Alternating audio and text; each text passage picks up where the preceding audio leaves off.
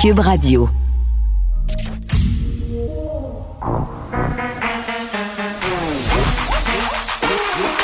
Elle a une opinion sur tous les sujets. Pour elle, toutes les questions peuvent être posées. Geneviève Peterson. Cube, Radio. Salut tout le monde, j'espère que vous allez bien. Bienvenue à l'émission.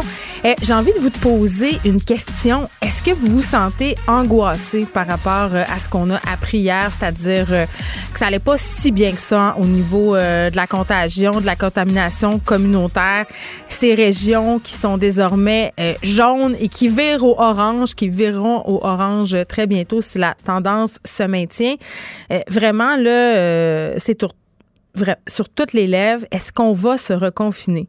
Ça faisait longtemps, euh, moi, que je m'étais pas couchée euh, angoissée. Pas, pas euh, apeurée puis angoissée dans le tapis, mais quand même avec un petit goût de sueur dans la bouche. Tu sais, là, de se dire, ah, c'est-tu vraiment vers là qu'on s'en va? Est-ce qu'on va devoir se renfermer chez nous tout l'hiver? Parce que là, juste aujourd'hui, on a 303 nouveaux cas, trois décès des gens qui sont encore hospitalisés. Puis si on regarde ce qui se passe un peu partout dans le monde euh, par rapport au reconfinement, je dirais que la réponse est oui.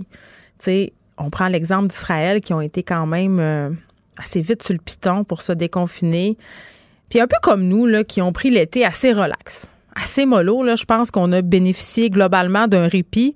On a un peu vécu dans le déni, puis je m'inclus là-dedans. Là. Pas que j'ai eu des, des comportements à risque, mais on dirait que j'étais en proie à la pensée magique. Il faisait beau, on pouvait aller dehors, on pouvait aller dans des chalets, on pouvait voir des amis, bien sûr en respectant les distances. Mais c'était tentant de penser qu'à l'automne, on allait reprendre, euh, qu'on allait revenir au petit train-train et tout irait bien. Hein? Ça va bien aller, le slogan de la COVID-19. J'ai un peu cru euh, cet été, mais là, force est d'admettre que ça se passe pas si bien que ça. Et bon, par rapport à ce qui se passe dans le monde, évidemment, je l'ai dit, plusieurs euh, endroits où on se reconfine. Reste à savoir ici, parce que euh, on n'aura pas le choix peut-être de refermer certains secteurs.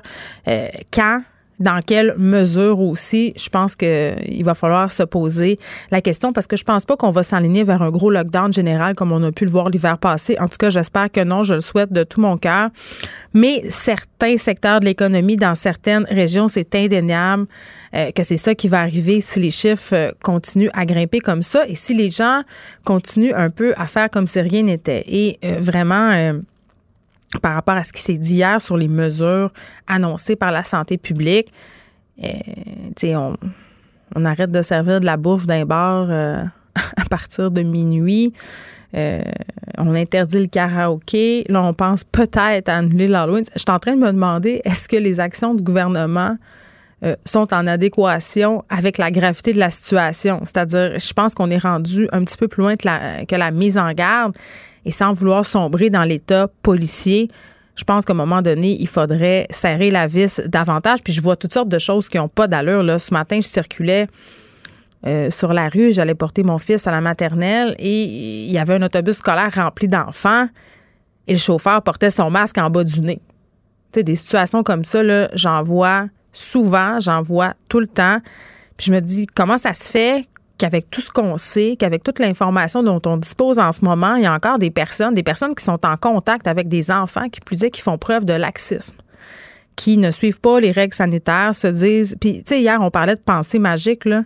Ben, c'est ça. Tu te dis, ah, mais si je porte mon masque en bas du nez, c'est pas si grave que ça, je suis pas malade, je tousse pas. Tu sais, à un moment donné, il va falloir euh, mettre l'épaule à la roue, puis un peu se replier à des mesures sanitaires plus draconiennes si on veut pas se ramasser dans une situation de lockdown généralisé. Là, moi, je sais pas comment on ferait si jamais c'était ça qui était envisagé et décidé au niveau du gouvernement de reconfiner tout le monde en plein hiver. Tu sais, la saison passée, on était à la fin de l'hiver, c'était le printemps, il commençait à faire beau. Imaginez-nous pogner chacun chez nous au mois de janvier, là, en moins 35, à pas pouvoir sortir, à pas pouvoir rien faire.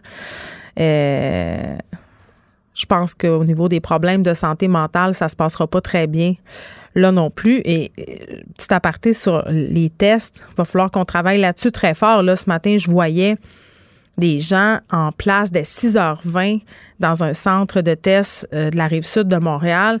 Une attente qui dépasse 5 heures, un centre de test qui ouvre à 10 heures. les gens sont là depuis 6h20 le matin.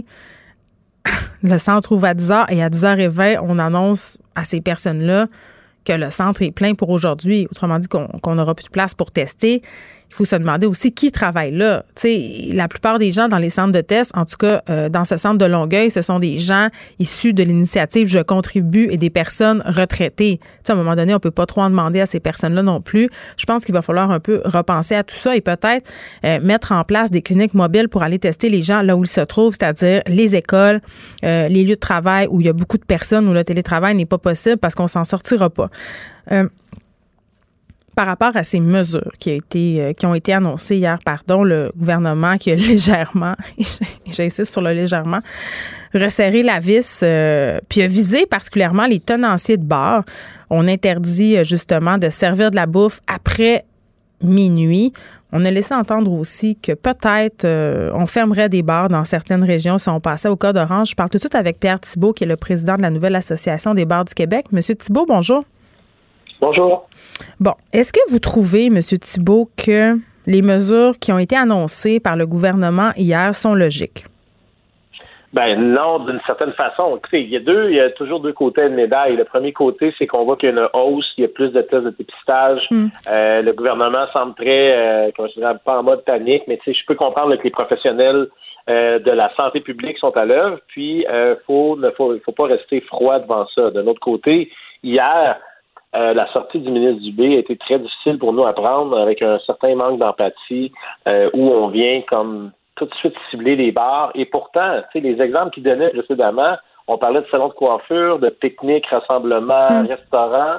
Et puis de blé Exactement. Puis la même chose ce matin, la directrice de la santé publique qui était en ondes sur notre radio disait justement que c'était vraiment les rassemblements privés qui sont le problème. Euh, donc baptême, mariage, toutes, toutes mm. les parties familiales, les rassemblements. Puis encore une fois, on se revient vers les bars, pour on dit OK, on va fermer les bars. Donc nous, on dit écoutez, vous nous arrivez avec des statistiques qui sont pas vraiment euh, strictement genre euh, logiques avec avec ce que vous nous annoncez comme nouvelle éclosion. Puis d'un autre côté, vous levez la, la, pancarte des bars, encore une fois, on tape sur le clou, puis je le commentaire là, des, de nous servir des mac croquettes, c'est complètement euh, à côté de la traque, de dire que quand nous, on a eu la chance. En fait, ce qu'il faut comprendre, ce que vous disiez au début de l'entrevue, c'est que euh, le gouvernement a réussi à nous donner un assouplissement euh, en lien avec la Régie des alcools, les courses des Jeux du Québec, pour nous permettre de rester ouverts à tous les détenteurs de permis de la MAPAC, qui est le ministère de l'Agriculture, mm l'Alimentation, Pêche. Donc, c'est un peu comme une façon de mettre un ticket modérateur dans les salles, donc éviter que le monde soit debout, le monde circule, la musique trop forte.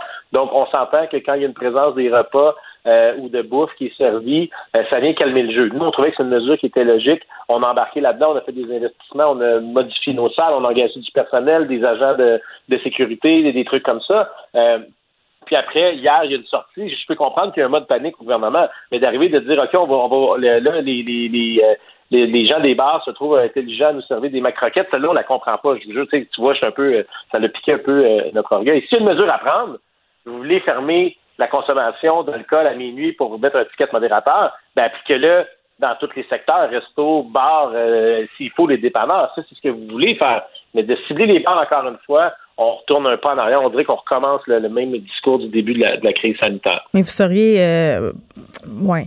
Vous êtes d'accord avec moi, par contre, M. Thibault, que certains établissements ont très mal paru. On a eu toutes sortes d'histoires, euh, pas juste au karaoké à Québec, là, un peu partout. Euh, on voyait que dans certains bars, les mesures sanitaires étaient difficilement applicables, que les clients ne se conformaient pas. Moi-même, la première fin de semaine, où les bars ont rouvert. Euh, je suis allée dans un bar de l'avenue Mont-Royal et je peux vous dire, là, euh, M. Thibault, que c'était le free for all. Vraiment, là, personne ne respectait rien et le personnel avait bien beau faire ce qu'il voulait. Les gens voulaient rien savoir. Donc, c'est sûr que quand ce qui sort dans les médias, ce sont ces dérapages-là, ben, aux yeux de l'opinion publique, vous êtes fautif.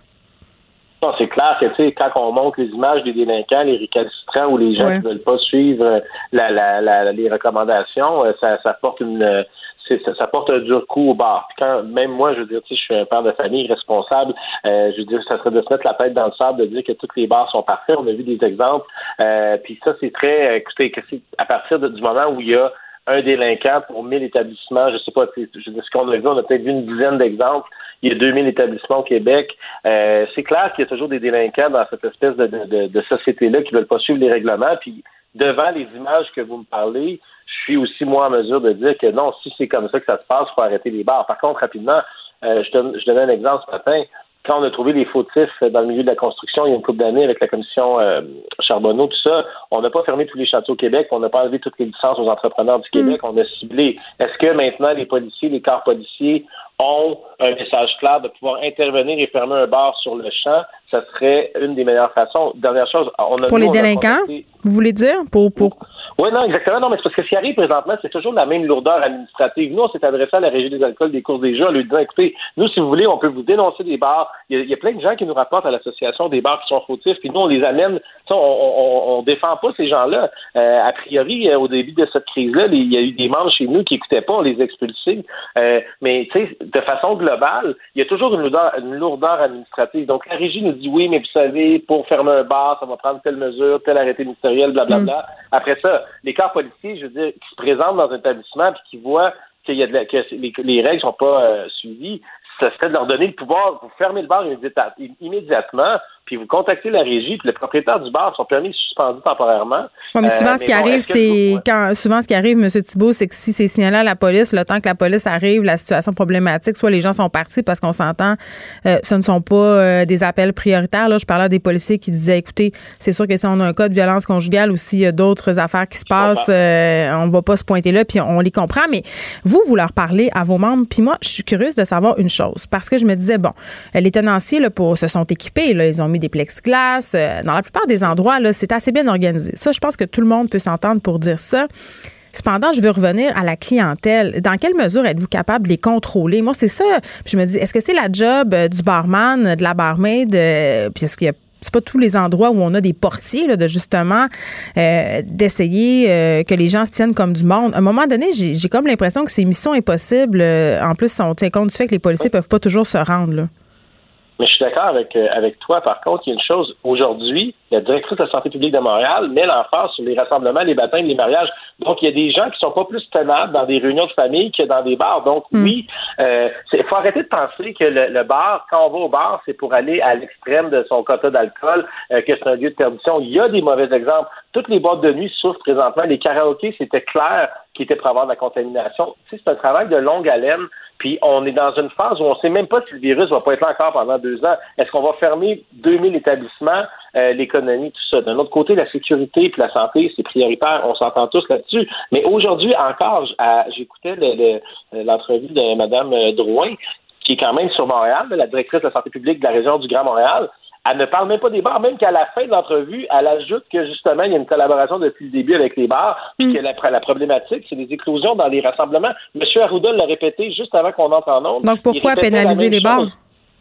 Ben parce que c'est toujours l'image qui est envoyée par le gouvernement. La, la problématique, là, en tout respect, c'est que le gouvernement ne sait pas c'est quoi un bar en 2020. Il se présente pas dans les bars, il ne fréquente pas les bars pour se faire traiter devant eux de macroquette hier par le ministre de la Santé. C'est un exemple flagrant qu'ils ne connaissent rien de la dimension des bars en 2020. Mm.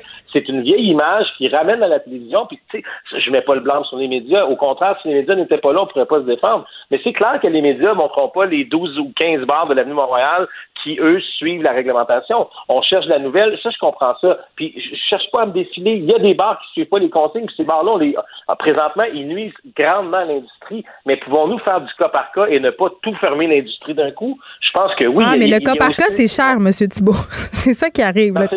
Oui, mais OK, d'abord, si on y va sur une mesure globale, faisons puis oh, c'est sûr que c'est triste d'entendre ça, mais allons sur un confinement global. S'il y a plus de misère à gérer un baptême, un mariage, un pique-nique qu'un bar présentement, vous proposez quoi? Est-ce qu'on ferme, on fait un reconfinement? On prend un break deux semaines, tout le monde? Un autre, un autre aspect rapidement. La rentrée collégiale, on a vu que les vecteurs, c'est des étudiants dans les collèges mm-hmm. du bas du fleuve Rivière-du-Loup. Moi, j'ai fait la tournée à l'époque. Il y a deux cégeps à Rimouski, un à Rivière-du-Loup, un à Matane, un à, à Gaspé. Donc, on est direct dans la zone est-ce que le ministère de l'Éducation n'avait pas pensé que les premières expériences d'un jeune de 17 ans qui a son premier appartement à 300 km de la maison de chez eux, que c'est pas un party qui fait le deuxième soir qui est là? Donc, est-ce qu'elle a l'erreur? Est-ce qu'il aurait pu contrer ça? Non, parce que là, on est mm. pris avec le problème. Donc, c'est tout ça, là. Moi, ce que je dis, c'est nous, on va toujours collaborer. S'il faut fermer les bars, les restaurants, tout ça, on va suivre l'indication, mais il faut que ça soit clair, il faut que ça soit une mesure qui est logique, puis surtout qui n'est pas condescendante envers l'industrie des bars. C'est ce qu'on dit aujourd'hui. Puis en même temps, M. Thibault, vous conviendrez, il y a beaucoup de gens qui partagent cette opinion que les bars, c'est pas un service essentiel. Ce n'est pas un service essentiel, pas plus que la SAQ, pas plus que la SQDC. Donc moi, ce que je dis aujourd'hui, euh, puis j'ai écouté les, euh, beaucoup de lignes ouvertes, puis je respecte l'opinion des gens. Si vous voulez fermer un milieu de social qui s'appelle un restaurant ou un bar, allez-y d'une mesure générale pour tout le monde. Créez pas euh, de, de, de comment Ils viennent mettre dans l'écosystème de la restauration. Les restos peuvent rester ouverts, mais le bar fait la même chose, il peut pas. On est juste, si vous comprenez, on est tanné que l'image des bars soit toujours une image de délinquance, de perdition. On est des gens d'affaires, on hmm. défend nos entreprises, on engage des milliers d'employés. Euh, je ne veux pas faire encore chanter la même tune qu'au début, mais l'idée est simple. Une mesure deux, poids, deux mesures, ça ne marche pas en temps de crise. Si on y va d'une mesure drastique, allons-y pour une mesure, une mesure globale, puis jamais on va mettre des bâtons dans les roues au gouvernement. Hier, on a juste tapé sur le clou du secteur des bars pour rassasier l'opinion publique un petit peu. C'est comme ça qu'on l'a vécu, nous, de hmm. notre côté. Très bien. Pierre Thibault, merci, président de la nouvelle Association des bars euh, du Québec. Merci à vous. Bonne fin de journée. Pour elle, une question sans réponse n'est pas une réponse. Geneviève Peterson. Cube Radio. C'est l'heure de parler avec Nicole Gibaud. Salut Nicole. Bonjour Geneviève. Écoute, j'avais envie de, te faire réagir sur la chronique de Mario Dumont ce matin dans le journal euh, de Montréal que je trouve vraiment fort intéressante. Il fait appel à l'article 18 sur la loi de l'assurance maladie et ça, en fait, l'article 18, ça permet à la Régie de l'assurance maladie de réclamer à une tierce personne le remboursement des frais de santé encourus pour un patient et dans quelles circonstances on, fait appel à cet article-là, c'est lorsque les soins fournis à ce patient découlent d'une faute de cette tierce personne. Et là, tu, me vois, tu me vois m'en venir. Euh, Nicole, dans le fond, ce que Mario Dumont dit, c'est pour les gens irresponsables qui prennent des risques par rapport à la COVID-19, qui font fi des consignes sanitaires, est-ce que la perspective de se faire charger, en fait, leurs frais de santé si jamais ils venaient à contracter la maladie, ça pourrait être une avenue assez dissuasive pour justement les enjoindre à suivre les consignes de santé publique. On l'a aussi euh, un peu le même principe quand tu prends une assurance voyage, là, Nicole, tu le sais tu t'en vas, euh, tu es assuré, mais si tu as des comportements à risque, tu mettons, si tu fais du bungee ou si tu fais toutes sortes d'affaires où tu peux mettre ta vie en péril, ben ton assurance, s'il arrive quelque chose, ça se peut qu'elle te dise Ah, écoute, hein, tu t'es un peu, as un peu joué avec le feu, fait que moi, je paye pas. Donc, c'est un peu le même principe. Euh, comment ça s'appliquerait et est-ce que ça s'appliquerait? Moi, c'est la question que j'ai envie de te poser. Est-ce que ça serait jouable? Ben, regarde, euh, Geneviève, d'entrée de jeu, je suis pas une spécialiste sur la loi de l'assurance maladie, mais en droit, je trouve ça extrêmement euh, intéressant d'avoir posé cette question-là, que Mario Dumont ait posé cette question-là, puis qu'il ait fait un papier là-dessus aujourd'hui. Euh, je t'avoue que j'ai fait Ah ben, gardons ça. Euh, maintenant, on l'a, tu as soulevé certains, certaines réflexions sur ça s'applique, l'assurance voyage, etc. Mais dans notre assurance, assurance maison ou peu importe tous les, tous les jours, là, on a cette clause, puis là, on va l'expliquer rapidement, c'est pas difficile à comprendre. La subrogation. C'est-à-dire que quand euh, l'assureur, euh, c'est contractuel notre affaire, puis quand, quand il nous paye, il nous donne, bon, 10 000 pièces pour un dommage qu'on a eu, mm. puis ils se rendent compte, eux autres, d'après leur vérification, que c'est la faute de quelqu'un d'autre. Alors, dès qu'on sollicite un contrat d'assurance, on, on, on accepte qu'ils sont subrogés dans nos droits, c'est-à-dire qu'ils nous remplacent, ils sont pas obligés de venir cogner à la porte chez nous puis demander est-ce que ça vous dérangerait de venir à la cour, puis etc., puis euh, ça se peut qu'il y ait besoin de notre témoignage. Pas ça, je veux dire, mais c'est que en le sens que c'est un automatisme. Ils vont, ils ont le droit, parce que autres qui ont payé le 10 000 là, à, la personne qui l'a réclamé, mm-hmm. ils vont aller contre la personne qui a causé la faute, là, la personne responsable. Donc ah. ici, comprends de, de, certains articles-là, c'est dans le même sens. C'est que les gens qui, d'une façon euh, peut-être irresponsable ou volontaire ou enfin, s'en viendrait. On parle des tiers, là. Il faut le prouver, ça. Il faut le prouver que c'était volontaire. Moi, c'est là où je pense que ça va être compliqué. Ben, c'est parce que, regarde, je veux pas revenir puis frapper puis puis puis je voyais un article qu'on veut pas qu'il passe pour des martyrs, etc. Mais je, veux dire, quand on sait dans quelle situation on se trouve, qu'on veuille pas l'accepter, c'est une chose. Qu'on y croit pas, c'est une chose. Qu'on qu'on qu'on qu'on écrit sur les médias sociaux, c'est une chose. Qu'on se ramasse dix mille dans une rue pas de distanciation, pas de masque, euh, c'est encore une chose. Mais si en s'en allant dans un autre endroit, par exemple, euh, on a on, on, a propagé une certaine à quelqu'un, hmm. même si on y croit pas là, garde, ça peut arriver. Il ne croit pas, mais ça peut arriver. Puis si ça arrive, et ça pourrait très bien arriver, Qu'est-ce qu'on fait quand on est capable de remonter à cette personne-là? C'est sûr que ce que je vais appeler la chaîne de possession du virus, là, parce que je suis habitué dans ce genre de domaine-là, là, mais le virus en question, c'est parti du point A, s'en aller au point B. C'est sûr que ça ne sera pas évident, mais je trouve que d'explorer ce champ-là, euh, sur la responsabilité, parce qu'en bout de ligne, si moi, on va se prendre en exemple, mm-hmm. je, je, je rencontre une personne qui, qui, volontairement n'a pas voulu faire de distanciation, n'a pas accepté les consignes de sécurité euh, ben, qui sont décrétées par une loi en plus et qui ont le droit de s'exprimer, mais pas, pas de me transmettre quelque chose. Et s'ils me le transmettent, hmm. euh, effectivement, puis les soins médicaux euh, que je vais encourir, euh, euh, est-ce que la régie de l'assurance maladie, parce qu'ils vont payer pour moi, là, je vais être intubé peut-être, je dis peut-être, là, euh, etc., mhm. etc., est-ce qu'il y aurait le droit d'avoir un recours si je trouve la personne? Évidemment, je suis en communication. C'est là qui va être peut-être le problème. Mais l'option et l'étude, l'analyse, je suis convaincu qu'il y a des juristes qui vont se pencher là-dessus, des pros puis des contre. Ça, c'est certain. Ben pour vrai, euh, je pense que ça pourrait peut-être être une bonne option, même si quand même c'est assez drastique là, parce qu'on le voit là, les amendes, les appels euh, à, justement se plier aux consignes sanitaires n'ont pas l'air d'être entendus par une certaine tranche de la population. À un moment donné, on se demande qu'est-ce qu'il va falloir faire pour que ces gens le suivent. Puis peut-être, oui.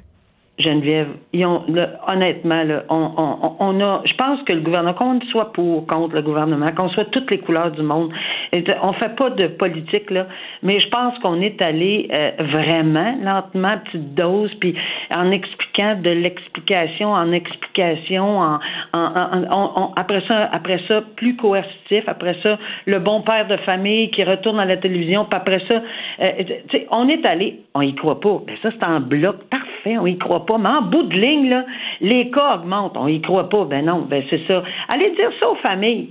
Euh, et de, de, des personnes qui ont perdu des proches euh, de la COVID, puis qui a, qui a un, un, coroner. Ça veut dire que le coroner, t'as organisé avec la police, t'as organisé avec le gouvernement, t'as organisé avec tout le monde mm. pour sortir un dossier de COVID pour essayer de convaincre que ça n'a aucun sens. Alors, dans ce temps-là, je pense que la population, on entend les commentaires de la population, sont exaspérés à un moment donné de dire, ben regarde, là, on est rendu, puis ça augmente, puis ça augmente. On veut pas être confiné comme au mois de mars ou au mois d'avril. Bon, Hier, on se parlait euh, des fraudeurs amoureux. Aujourd'hui, on va se parler d'un homme qui est copé d'une peine exemplaire de sept ans et demi de pénitencier. C'est un fraudeur euh, montréalais qui a saigné littéralement à blanc des aînés qui devra rembourser 800 000 Moi, je suis contente, Nicole, de voir qu'en fait, on applique des peines qui ont du bon sens parce que souvent, pour les fraudes financières, vu qu'il n'y a pas de violence, j'ai l'impression euh, que la justice est plus clémente. on a des peines souvent qui paraissent bien, bien, bien minimes comparativement aux dommages subis par les victimes. Mais là, c'est pas le cas. Non, puis je te dirais, Geneviève, que depuis qu'on a commencé à se parler au mois d'août, là, euh, on a plusieurs fois ce genre de discussion, puis dire, et, et je t'entends dire, je suis contente que la justice, puis moi, je suis bien contente que la justice, et que, et puis on, on l'a relaté là, dans des, des papiers dans le journal de Montréal, mm-hmm. euh, que des juges euh, deviennent de plus en plus sévères. Mais ça va arriver encore, là, qu'on va se, qu'on va dire que c'est des peines clémentes, parce que c'est pas toujours des peines clémentes. Il y a des, parce des fois, tu l'expliques, c'est ça, tu l'expliques bien. Là. Parfois, c'est des suggestions communes, parfois, on n'a pas le choix pour des raisons euh, de droit. C'est pas pour le fun. exactement. ça va arriver encore. On va encore dire que c'est des bonbons. On va encore dire, mais on va essayer de l'expliquer euh, au quotidien ensemble s'il faut. Mais de plus en plus, depuis, comme je dis, depuis quelques semaines, là, euh, et, je salue, ben c'est clair, le juge est allé direct, direct touché la, non seulement le droit, parce qu'il a appliqué le droit. Il faut jamais oublier que c'est pas une sentence de vengeance. Là, je pense que c'est pas ça. Là. Il a appliqué le droit, puis il a appliqué un message. Il a communiqué le message du droit. Et ça, comme juge, moi, je peux le faire parce que je, je maintenant mais je ne pouvais pas le faire. Et lui non plus peut pas aller s'expliquer dans les médias. Alors, mais il le fait par sa décision, il le fait par ses propos, et il le fait par des phrases qui qui sont euh, pesantes au niveau de sens. Et ici, pour ce fraudeur-là, là, euh, je pense que ça a été assez clair, merci, de l'entendre dire que c'est inacceptable, saigner à blanc ses victimes, euh, c'est des termes que tout le monde comprend. C'est pas du latin, c'est pas du, c'est pas des, des, décisions juridiques en latin là, qui, qui, mm. avec lesquelles il s'est exprimé. C'est du gros bon sens dans un cadre juridique. Alors, il a évidemment euh, pesé fort sur le crayon de la, de la, sentence et on comprend pourquoi dans les circonstances ici, quand on lit euh, cette décision-là et on dit, garde, là, ça n'a aucun bon sens et il avait l'opportunité légalement de le faire. Est-ce que ça veut dire que sa décision ne sera pas portée en appel? Ils ont toujours le droit d'aller mm. en appel. Est-ce que ça veut dire que la Cour d'appel va être d'accord? Peut-être pas. Mais lui a fait son travail en âme et conscience comme juge avec ce qu'il y avait, les principes, les faits, les facteurs atténuants, les facteurs aggravants, puis en est arrivé à une décision qui est probablement euh, une des grosses peines qu'on a vues en matière de fraude. Très bien, Nicole, on se retrouve demain. Puis ce que je trouve intéressant euh, dans ce cas-là, c'est que le juge a clairement dit euh, qu'il posait ce geste-là, c'est-à-dire euh, de l'obliger à rembourser un 800 000 dollars euh, à ses victimes pour que justement pendant qu'il est en prison, euh, sa famille, ses proches ne puissent pas continuer à profiter des fruits de son crime, tu sais, euh, parce que souvent c'est le cas. Euh, les fraudeurs qui ont accumulé de l'argent pendant, avant de se faire attraper, ben on réinvestit cet argent-là dans divers secteurs de leur vie. C'est très très difficile pour les victimes de voir les proches de ces gens-là continuer à bénéficier du fruit de leur crime. C'est quand même, écoutez, cet homme-là, là, Richard Shendrew, et 46 ans c'était un fraudeur en série. Là. il n'en était pas à son premier barbecue, comme on dit. Il était spécialisé dans les fraudes d'héritage, donc s'attaquait à des personnes âgés, des personnes souvent euh, vulnérables. Et Dieu sait que quand on, règle des successions et tout ça, il y en a de la paperasse, il y en a des choses à faire. Et lui mélangeait des faux documents, des vrais documents, euh, se faisait passer pour une personne qu'il n'était pas, personnifiait plein de gens euh, pour mystifier ces victimes qui sont tombées dans le panneau. Puis bon, hier quand on parlait de, de fraude amoureuse, on se disait il faut faire attention de ne pas tomber dans le piège de se dire que ces personnes-là étaient des personnes naïves. Non, non, ce sont des gens excessivement manipulateur, très bien organisé. Et à un moment, euh, je veux dire, cet homme-là a même fait croire à un moment donné à une personne qui avait au-dessus de 80 ans, là, euh, qui allait contracter un prêt pour la rembourser, euh, mais qu'il avait besoin d'une mise de fonds. Et là, cette personne-là, qui voulait revoir son argent, évidemment, a allongé la somme en question. Et vraiment, trois victimes de plus de 80 ans ont perdu un total de près de 900 000 C'est toutes leurs économies. Là. Fait qu'à un moment donné, moi, je m'excuse, mais je me réjouis de voir que ce type de personnage-là se retrouve derrière les barreaux et j'espère qu'il va rembourser euh, ce 800 000 même si ces fraudes-là euh, montent à plus que ça, jusqu'à la dernière scène. Euh, puis là, il faut se poser la question, est-ce qu'il va pouvoir rembourser? Parce que parfois, même s'il y a une ordonnance de la Cour qui demande aux fraudeurs de rembourser, ils n'ont tout simplement plus les capacités de le faire. Ça, c'est un autre problème, mais en tout cas, on envoie un message clair et je pense que c'est ce qui est important ici. Geneviève Peterson. Elle réécrit le scénario de l'actualité tous les jours. Vous écoutez Geneviève Peterson. Cube Radio. Considérant le sérieux de la situation, est-ce que le gouvernement en fait assez pour atténuer l'arrivée d'une possible deuxième vague? Je crois personnellement que poser la question, c'était répondre. Reste à savoir si c'est ce que pense mon prochain invité. On est avec Benoît Barbeau, qui est virologiste, professeur en sciences biologiques à l'UQAM. Monsieur Barbeau, bonjour.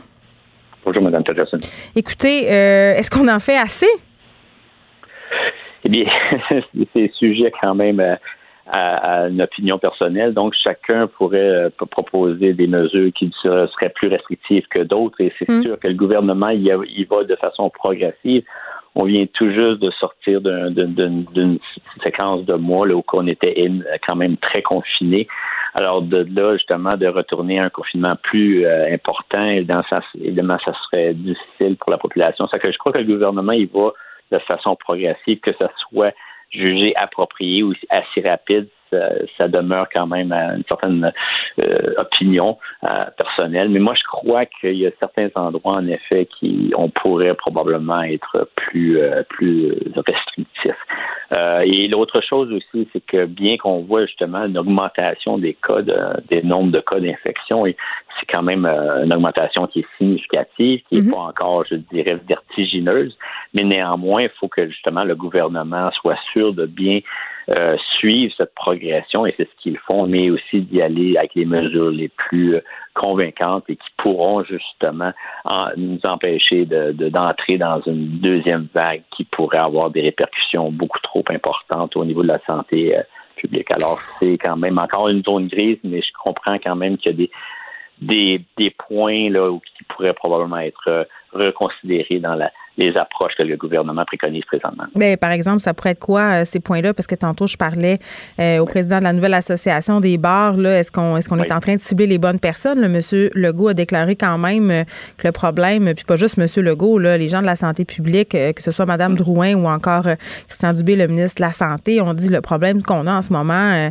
ce sont les rassemblements privés dans nos maisons. C'est le fait qu'on continue à faire des épluchettes de blé qu'on continue à aller dans des mariages, d'assister à des funérailles. Est-ce qu'on cible vraiment en ce moment les bons secteurs pour réussir justement à calmer cette courbe-là qui commence à s'emballer un peu? Oh, ben, c'est certain que chaque, secteur aussi a c'est quand même ses, ses intérêts. Donc, euh, chaque secteur va essayer de s'adapter selon les mesures, mais va aussi tenter de protéger au mieux justement euh, leur, leur, situation. Les bars demeurent quand même malgré tout un endroit quand même où que les risques de transmission peuvent être élevés. Euh, je comprends quand même qu'il y a quand c'est une entreprise et qu'il faut quand même donner un coup de pouce à, ces entreprises-là, mais n'empêche, comme j'avais mentionné la dernière fois, dans une situation où que les gens consomment un peu plus, puis je veux dire, on, les mesure, donc on les on les, euh, on les maintient moins. Maintenant, ceci dit, les bars, quand même, c'est une, c'est un contexte bien précis, mais comme vous avez mentionné, il est clair, ce n'est pas parce que justement il y a des les problèmes aussi au niveau des regroupements. Il faut voir, euh, regarder le, tout un peu dans son ensemble. Mais en effet, pour ce qui est des regroupements, c'est ça demeure un problème réel. Puis euh, je crois que les gens doivent, il n'y a pas des, a pas des, des solutions miracles. Alors les les gens doivent écouter doivent suivre justement à la lettre les recommandations du gouvernement et puis s'assurer justement d'éviter des regroupements euh, qui font surtout euh, dans, à l'intérieur, donc où que les gens sont entassés, puis c'est, clairement ça, ça mène justement à un risque euh, accru de propagation du virus. Alors c'est, certain que tout ce qu'on voit en ce moment aussi dépend, découle de ces de, de, d'une une euh, manque d'obligation de la mm. part de certaines personnes de, notre communauté qui, à ce moment-là, euh, décident d'y aller de l'avant et qui, ont, je pense, ont un certain euh, ras-le-bol de la situation et considèrent que avec ce qu'on a vécu dans les dernières semaines, qu'on est quand même, le gouvernement et la population québécoise a réussi à contrôler mm. Et vraiment, comme on le sait, on n'y est aucunement. Là. Je veux dire, il faut quand même se conscientiser puis comprendre que je veux dire, le virus va rebondir en tout temps et cette deuxième vague-là pourrait être beaucoup plus importante si, je, les, euh, si toute la population québécoise, tout le monde vraiment prenne en considération le risque justement d'une propagation soudaine qui ferait en sorte qu'on reculerait à un niveau de déconfinement qui serait encore beaucoup plus hmm. euh, dur au niveau de l'économie, au niveau de la santé euh, de, la, population. Je ne parle pas juste au niveau de la santé, à savoir si on est on, on risque justement d'être infecté par le virus, mais aussi la santé mentale, le bien-être. Donc il y, aurait des répercussions importantes, puis il faut vraiment s'assagir puis euh, prendre justement en considération ce que les ce que les mesures recommandées euh, ont, été, quelles sont les mesures qui ont été recommandées, mm. puis suivre à la lettre ces recommandations. Monsieur Barbeau, comme virologiste, vous voyez ces chiffres-là, aujourd'hui, on est à 303 cas supplémentaires. J'entendais des experts dire par rapport à cette deuxième vague là, dans, dans laquelle on a les deux pieds finalement, en ce moment, on est au début, euh, fort probablement, de cette deuxième vague-là ces experts-là qui nous disent qu'elle sera fort peut-être différente euh, que la première, qu'elle frappera différemment, c'est-à-dire euh, beaucoup, euh, dans, le premier cas, les, les, centres pour personnes âgées ont été frappés. On a eu beaucoup de mortalité. Là, on parle d'une deuxième vague qui frapperait davantage dans les communautés. Ça, est-ce que ça vous inquiète? C'est sûr que en ce moment, premièrement, on ne sait pas exactement à quoi ressemblera la deuxième vague. C'est qu'on a encore comme été prévenu de la mm. situation précaire qui existait au niveau des résidences pour personnes âgées. Mais encore là, on voit justement qu'il y a des éclosions dans certaines résidences pour personnes âgées. Alors, ce n'est pas un problème qui est si réglé que ça, ou en tout cas qui est réglé euh, pour autant au Québec.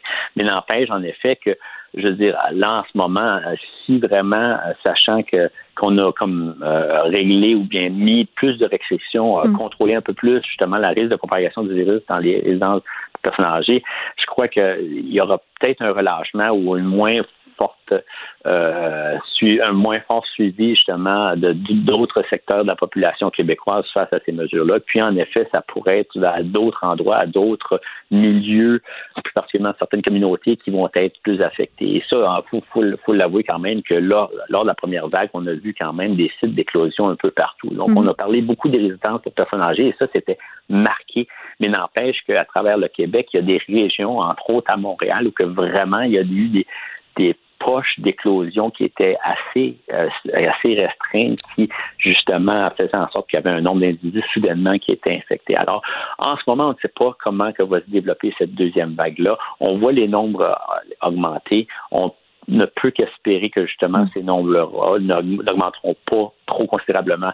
Mais étant donné qu'on arrive à l'automne avec la rentrée scolaire et que les gens justement se retrouvent plus à l'intérieur pour des raisons assez évidentes, mm. eh bien euh, les risques vont être beaucoup plus accrus et il faut vraiment se conscientiser et retourner à la base et s'assurer justement de, poser les bons gestes. Mais M. Barbeau, je vous repose ma question. Êtes-vous inquiet? Oh, ben, je, je, je, je, tournerai la réponse en me disant j'ai confiance en la population québécoise et je crois qu'en effet que la majorité des personnes vont. Écoutez, on ne peut pas. Ça, c'est la réponse politiquement correcte là, que j'entends en ce moment. Non, je sais, mais, mais honnêtement, on ne peut pas s'attendre aussi logiquement que tout le monde va suivre les recommandations. Ça, c'est évident. On, hmm. on, ne peut pas euh, sur un, euh, sur un, un millier ou 10 000 personnes, il y en a toujours qui n'écouteront pas pour peu importe leur raison. Mais si vous savez, l'important, c'est que si la majorité, 95% 98% des gens euh, posent des bons gestes, continuent justement à se protéger, mais ben, ça va faire en sorte que justement le virus se propagera beaucoup moins que si, par exemple, uniquement 20 écoutent. Euh, écoute justement ces recommandations. Et c'est ça qui est important. C'est pour ça que le message va continuer être euh, envoyé. on doit marteler justement toutes les, informations pour s'assurer que les gens comprennent que ces mesures-là doivent être respectées et si on peut maximiser le nombre de personnes justement qui suivent ces recommandations, là, on va être gagnant. Mais on doit toujours s'attendre à ce qu'il va y avoir quand même des récalcitrants. On a juste à voir justement les manifestations qu'on entend parler, là, des, personnes qui veulent pas porter des masques. Oui, puis le gouvernement, le gouvernement qui veut pas sévir, hein, ne veut pas justement faire des martyrs avec ces manifestants-là en sévissant parce que ça pourrait rendre les, ces personnes encore plus réfractaires. Mais il y a plusieurs raisons. Vous savez, c'est très délicat devant cette situation et je crois que le gouvernement ne sait pas comment agir devant justement ces personnes-là qui qui décident qui décident par eux-mêmes et aussi le manifestent clairement leur opposition face à ces mesures-là. Et puis, euh, ça sera au gouvernement de voir quelle sera la meilleure façon d'y aller, mais n'empêche que si le message peut continuellement être transmis, je veux dire, puis qu'on on, y, va justement avec les évidences, qu'on explique pourquoi le port du masque, la distanciation, puis le lavage des mains, a des, ce sont des, des gestes contribue à diminuer la propagation du virus, ben, on ne peut qu'espérer qu'à un moment donné que le plus de personnes justement qui en ce moment sont encore réfractaires face à ces messages-là deviendront un peu deviendront justement euh, un peu plus euh, conscients des dangers et euh, adapteront les, les gestes qu'on demande qu'on leur demande de poser. En terminant, M. Barbeau, quand vous entendez Trump aux États-Unis dire qu'on est possiblement un mois d'avoir un vaccin efficace au pays, qu'est-ce que vous en pensez? je pense que j'en pense un peu comme à peu près tous les, une grande majorité de Québécois pensent. Euh, clairement, on est dans un moment où que les, élections sont à la porte justement aux États-Unis. Puis c'est sûr que Donald Trump arrive justement avec des propos qui ne sont aucunement appuyés par Dr. Anthony Fauci du NIH. Alors, vous savez, vous avez des spécialistes aux États-Unis qui, euh, évidemment, pour ne pas contrecarrer justement, ou plutôt s'opposer euh, euh, drastiquement au propos de, du docteur de M. Trump, euh, mentionne justement que ce n'est pas impossible, mais plutôt très peu probable. Alors, c'est clair que l'arrivée d'un vaccin si elle se fait avant la fin de l'année, ce que je doute, sera premièrement administré à une très faible partie de la population, plus particulièrement les gens qui sont impliqués justement dans les services de soins de, les soins de santé. Et euh, mais fort probablement, on doit s'attendre que même ces premières étapes-là, où les doses seront disponibles, pourra plutôt devra attendre en 2021 et euh, pas nécessairement en 2021. Alors, ces propos-là, en effet, ne sont pas nécessairement représentatifs de ce que ce que les experts euh, affirment présentement. Oui, parce qu'avoir un vaccin efficace, euh, c'est une chose. Avoir un vaccin accessible au public, euh, c'en est clairement une autre. Benoît Barbeau, merci. Monsieur Barbeau, qui est virologiste, professeur en sciences biologiques à l'UCAM. Geneviève Peterson, la déesse de l'information. Vous écoutez Geneviève Peterson, Cube Radio. Bon, on parlera pas juste de la COVID, on va aussi parler de pornographie avec Jean-Marc Beausoleil, qui est auteur du livre Pornodyssée, qui est publié aux éditions Somme Toute. C'est disponible euh, depuis la fin août déjà. Jean-Marc Beausoleil qui est là. Bonjour, Monsieur Beausoleil. Bonjour, ça va bien? Ça va très bien. Auteur, euh, professeur au cégep, John euh, Abbott. J'ai envie de vous poser la question, Monsieur Beausoleil. C'était quoi le but d'écrire un livre sur l'industrie de la porno québécoise? Euh, ben, il y a plusieurs buts. Euh, comme je l'ai déjà dit, euh, j'avais besoin, je pense, de faire un livre qui ferait du bruit. J'avais besoin de faire un livre qui ferait parler. la pornographie, c'est un sujet qui est extrêmement polarisant. Hein. On mm. est pour ou on est contre. Tout le monde a une opinion. Et donc, je, me cherchais un sujet de livre parce que j'écris constamment. Je veux dire, j'ai déjà écrit sur le jazz, sur Haïti, j'ai écrit sur plusieurs sujets.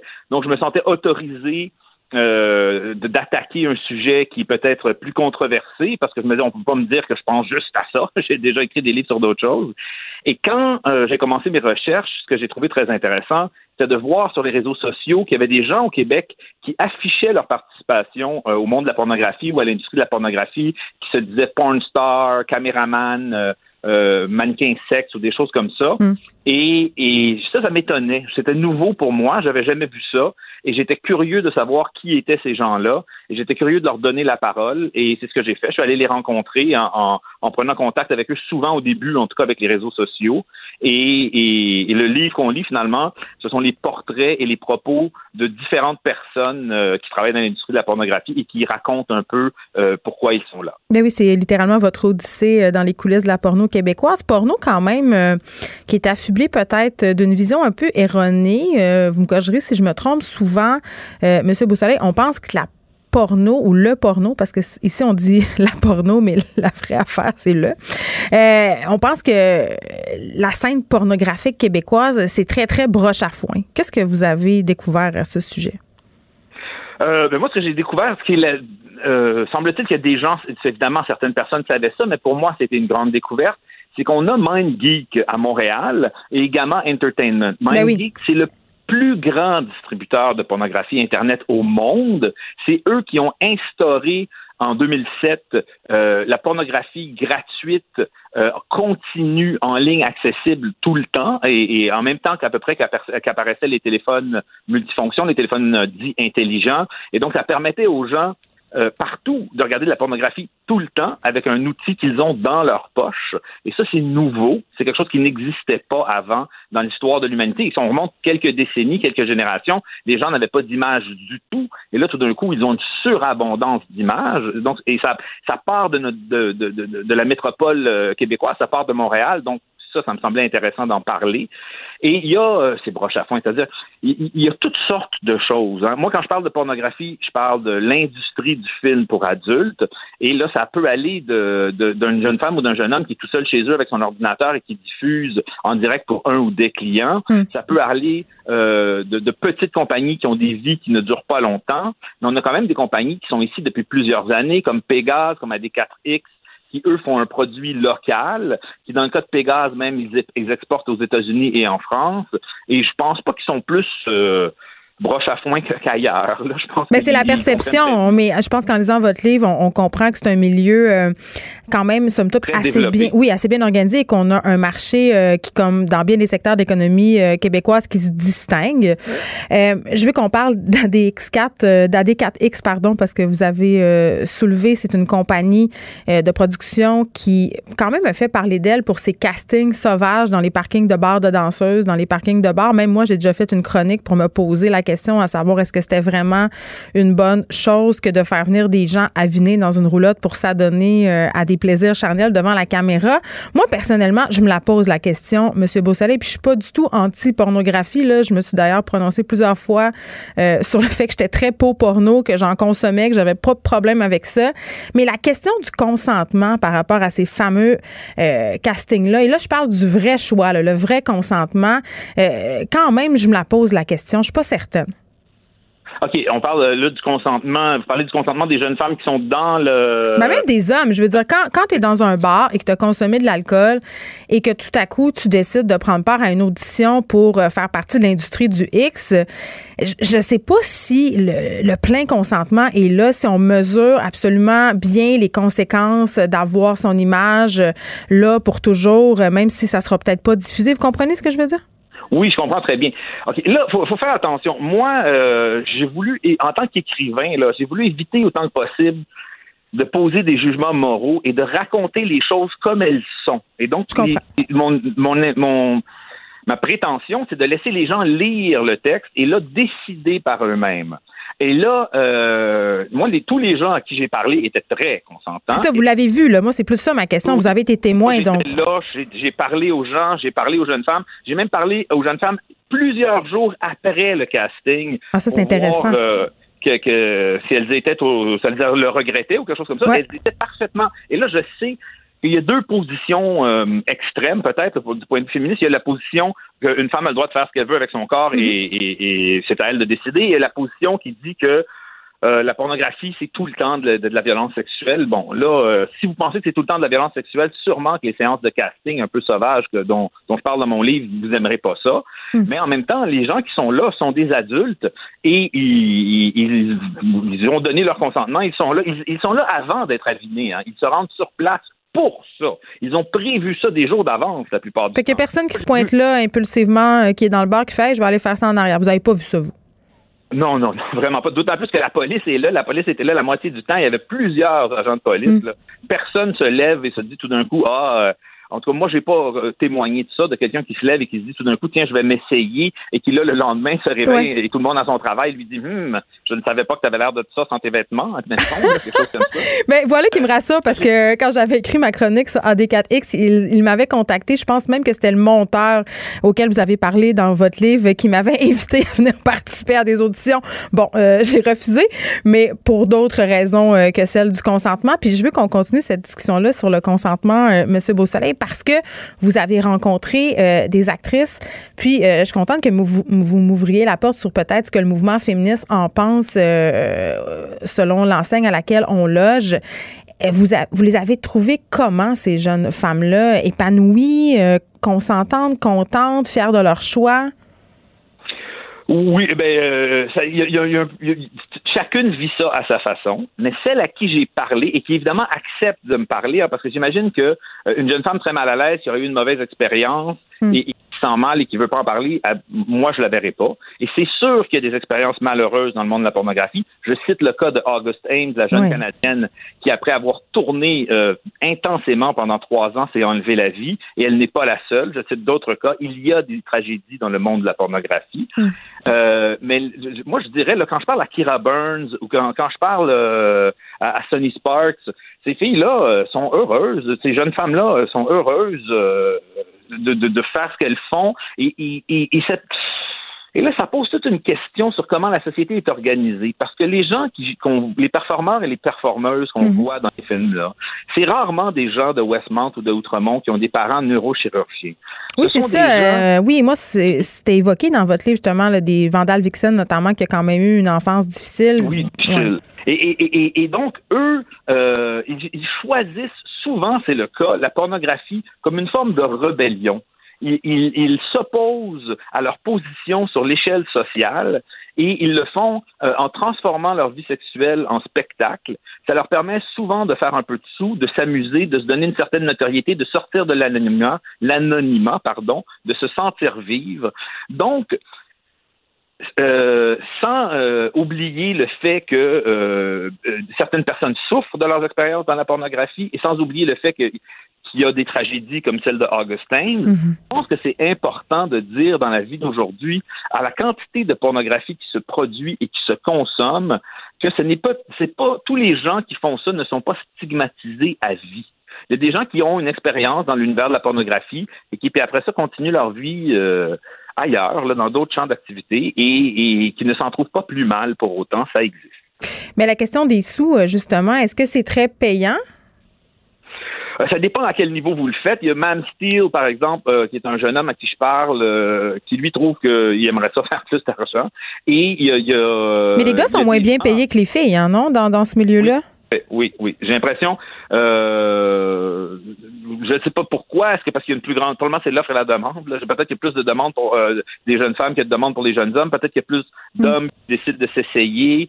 Euh, et ça dépend parce qu'au niveau là, là au niveau très élevé quand ils se rendent à Los Angeles, parce que j'ai quand même deux francophones qui se sont rendus dans les ligues majeures. Oui, dont une fille du Saguenay-Lac-Saint-Jean, Savannah Styles. Oui, oui, c'est ça, exactement. Eux, rendus là, ils font de l'argent. Puis le, gars aussi, il fait de l'argent. Il fait 200 000 pièces par année là, à, faire euh, avoir des relations intimes avec des femmes cinq jours par semaine. Lui, il n'a pas l'air malheureux, en tout cas. Mais j'espère qu'il pense à l'après. J'espère qu'il fait des économies, M. Beausoleil. Oui, oui, oui. Il s'est ouvert une boutique de vêtements. Il s'est euh, ouvert un studio d'enregistrement. Il est parfaitement conscient de ça. Il est parfaitement conscient du fait que ça ne va pas durer pour toujours. Et il, a un, plan de match euh, en conséquence. Bon, on a dit plusieurs fois le mot jeune femme, le mot jeunes hommes. Moi, il y a un, un passage qui m'a rendu très mal à l'aise dans les puis peut-être que ça m'appartient, me direz-vous. Euh, par rapport à, ce culte de la jeunesse, j'ai un peu tiqué sur le passage où vous vantiez le corps de nymphette d'une fille montée sur la scène avec Vandal Vixen dans un bar. Je sais pas, ça m'a mis mal à l'aise parce que ça nous présentait un peu le corps de cette fille-là comme de la chair fraîche, euh, comme un corps pur, pas usé par la vie, euh, comme si on jetait les femmes après usage. Ça m'a beaucoup dérangé, ce passage-là. Bon, ben écoutez, euh, je, suis désolé si je vous, dérange, je vous ai dérangé. Euh, sachez que ma blonde, elle a mon âge.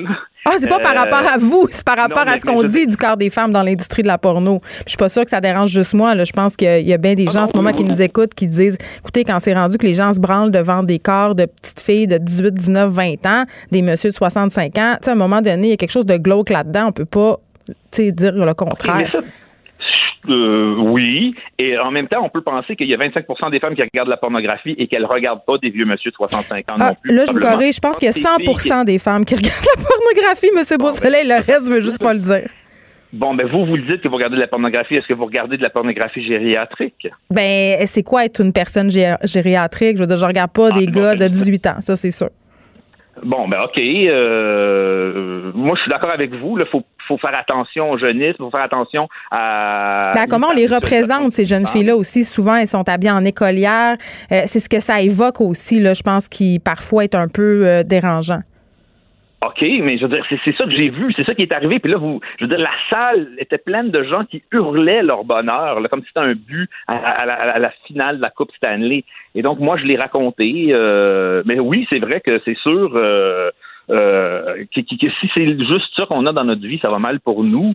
mais en même temps, euh, je dirais que ça dépend de la personne. Si une personne développe une, relation malsaine avec une idée d'un corps parfait et tout ça, que ça la mm. rend malheureuse et que ça rend les gens autour d'elle malheureuses, ça, c'est vraiment pas bon.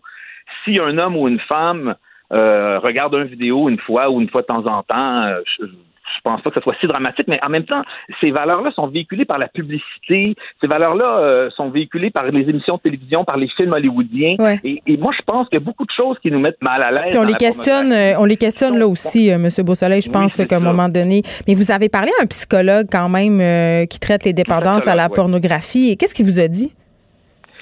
Ah, ben lui, ce qu'il dit, c'est qu'il y a de plus en plus d'hommes qui vont le consulter pour euh, un malaise par rapport à leur consommation de pornographie. Il y a une, euh, un nombre croissant d'hommes qui estiment qu'ils ont une dépendance à la pornographie, que cette dépendance-là euh, se manifeste par un malaise. Hein, quand tout d'un coup, ils se sentent pas bien par rapport à, ce qu'ils font, c'est parce qu'il y a un problème. Si on se sent pas bien, mm. il y a un problème. Et il y a aussi des femmes, des épouses d'hommes euh, qui euh, ont, ont, ce, ce, genre de problème. Les épouses vont voir qu'est-ce que je peux faire et tout ça. Pas pour leur propre consommation à elles, pour celle de leur conjoint. C'est ça que je comprends. Pour celle de leur conjoint, exactement. Et, en fait, les études universitaires assez récentes là, qui ont été publiées juste avant la sortie du livre, donc qui datent du début de 2020, disent qu'il y a jusqu'à 10 8 à 10% de la population qui éprouve un malaise par rapport à sa consommation de pornographie. Donc, il y a une personne sur dix, quand même, c'est beaucoup, qui euh, se sent pas bien par rapport euh, à, sa consommation de pornographie. Mm. Et, donc, il y a une partie de la population qui, oui, en effet, souffre à cause de ça. Et, moi, ce que j'espère, c'est de pouvoir en parler, justement, comme vous vous le dites. Moi, ça m'arrive d'en regarder de la pornographie, mm-hmm. je peux trouver ça excitant parfois, moi aussi. Et ce que vous dites, finalement, c'est très... Je pense qu'on peut le résumer comme ça. Il faut faire attention à quelle pornographie on le regarde et comment elle est produite et qui elle met en scène? Et quels sont les fantasmes qu'on laisse nous allumer? Il hein, faut pas faut réfléchir. Ben oui, il faut réfléchir. puis je pense que la porn est en train de, se transformer aussi. Je pense que de plus en plus de gens euh, qui souhaitent, si on veut, une porn éthique. Et peut-être que l'industrie euh, québécoise est sensible à cette question-là. Qu'en sais-je? Mais euh, bref, ça s'appelle Porn Odyssée. C'est fort intéressant pour vrai. J'ai eu beaucoup de plaisir, et pas dans le mauvais sens, à lire euh, ce livre-là. On apprend vraiment beaucoup de choses. parce que j'ai trouvé intéressant, euh, c'est qu'on parle à toutes sortes d'acteurs de l'industrie, même à des comptables. C'est très, très intéressant, notamment le segment justement sur MindGeek. Et là, on a plus de temps pour s'y attarder, mais vraiment, euh, c'est un livre à lire euh, si vous vous intéressez à l'univers du porno, mais aussi peut-être si vous avez quelques préjugés, ça pourra vous servir à les déboulonner. Jean-Marc Beausoleil, merci beaucoup. Euh, je vous rappelle que c'est publié aux éditions Somme Toute et il y a une magnifique préface aussi de Mélodie Nelson. Merci beaucoup de nous avoir parlé, Monsieur Beausoleil. Joignez-vous à la discussion. Appelez ou textez le 187 Cube Radio 1877 827 2346. Hello. C'est l'heure de retrouver Pierre Nantel. Bonjour Pierre. Oui, bonjour Geneviève. Excuse-moi, je suis en ligne avec le premier ministre de l'Alberta, Jason Kenney. Il est vraiment pas content. Jason, I'll call you back. Excuse-moi. Il est pas, ben attends, tu as raccroché au nez, c'est pas poli ça? oui, c'est ça. Non, non, non. On est, on, on est habitué de s'engueuler. On l'a fait pendant des années. bon, mais là, tu veux. C'est une mise en scène. C'est une mise en scène. T'es un, un bon acteur. T'es comme Justin. C'est parfait. Vous avez ce point en commun. Oui, attends. Attends, je vais m'excuser en pleurant, là. Vas-y. Mais pour la radio, c'est pas bon. Ah, arrête de rire des hommes qui pleurent, là. C'est de la masculinité toxique. J'ai pas réagi sur le coup, là, mais non, c'est pas correct. On faut pas shamer Justin parce qu'il pleure. Faut le shamer parce qu'il prend des mauvaises décisions et qu'il dépense les données publiques comme s'il n'y avait pas de lendemain. Pas parce qu'il pleure. Et, il plante pas d'arbres, hein? Il plante pas d'arbres, comme tu peux le voir dans la presse. mais non, 2 milliards promis euh, pour planter des arbres. Puis pas, pas un chicot. Il n'y a pas un chicot qui a été mis en terre, Pierre. Euh, c'est un, un, gros déficit de 2 milliards d'arbres. Quand même. Puis comme, comme promesse, euh, en fait, honnêtement, de toute façon, depuis le début, tu sais, je pense qu'il y a la semaine passée ou la semaine d'avant, je, je, rigolais un peu avec Stephen Guilbeault à dire, écoutez, lâchez-moi avec vos arbres du côté de Calgary quand on pense que les deux grandes villes d'Alberta sont fournies en électricité par des centrales au charbon et au gaz.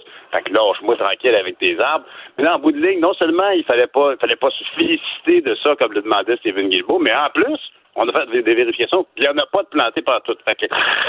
ça va mal, ça va mal. Puis honnêtement, tu sais, des fois, j'ai l'impression qu'il y a des gens qui. Je, reçois quand même quelques commentaires quand j'écris des articles comme aujourd'hui. Des gens me disent, ou des commentaires comme aujourd'hui, qui me disent euh, Ben là, franchement, là, c'est pas le temps de parler de ça, c'est la COVID. Oui, mais quand même, va falloir. Non, mais c'est pas parce que la COVID euh, se passe en ce moment qu'on peut pas euh, critiquer ce que le gouvernement essaie de nous passer en douce, parce que justement, c'est la COVID.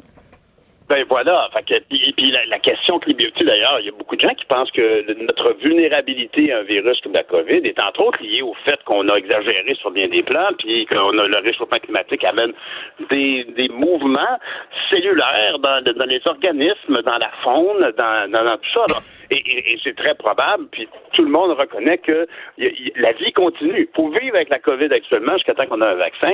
Alors, euh, évidemment, si on est pour dire, ben tiens, par exemple, on va investir comme des fous dans tel ou tel projet, ben c'est pas le temps de, beaucoup de gens ici précisent que ce n'est pas le temps de réinvestir dans l'industrie du passé, dans le fossile, etc. Mm. Il faut en profiter pour recréer des nouvelles jobs qui vont être plus pérennes et qui vont avoir un meilleur avenir.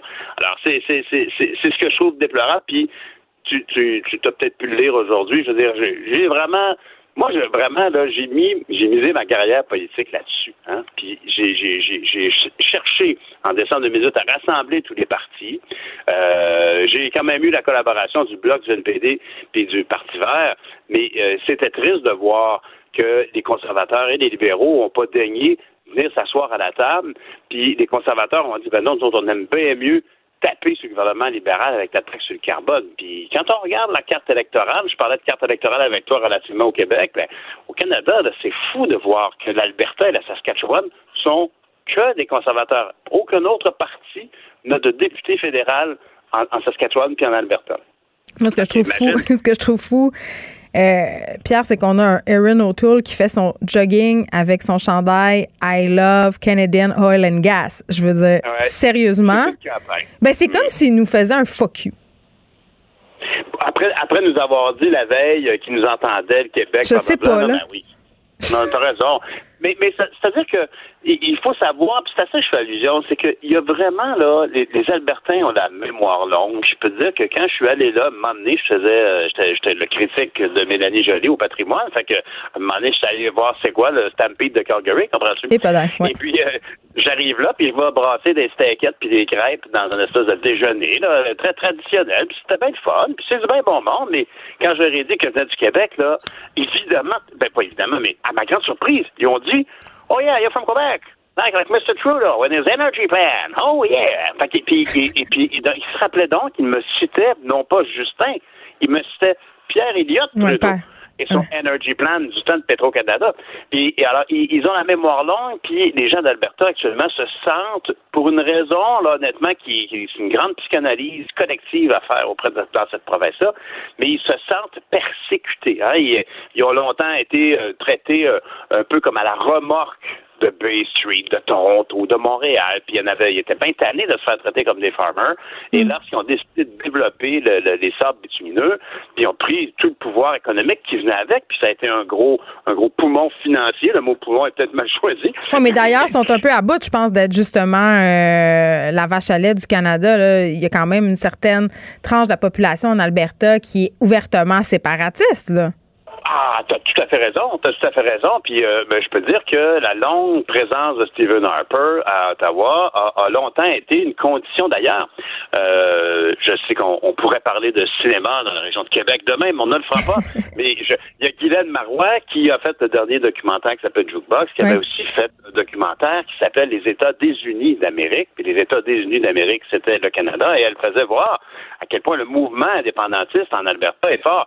Puis il est fort beaucoup parce qu'ils se sentent différents, bien sûr, mais surtout parce qu'ils sont tannés, ils étaient riches, puis ils avaient l'impression de cotiser plus qu'ils ne, ne, ne- ne- n'étaient leur part légitime à la péréquation.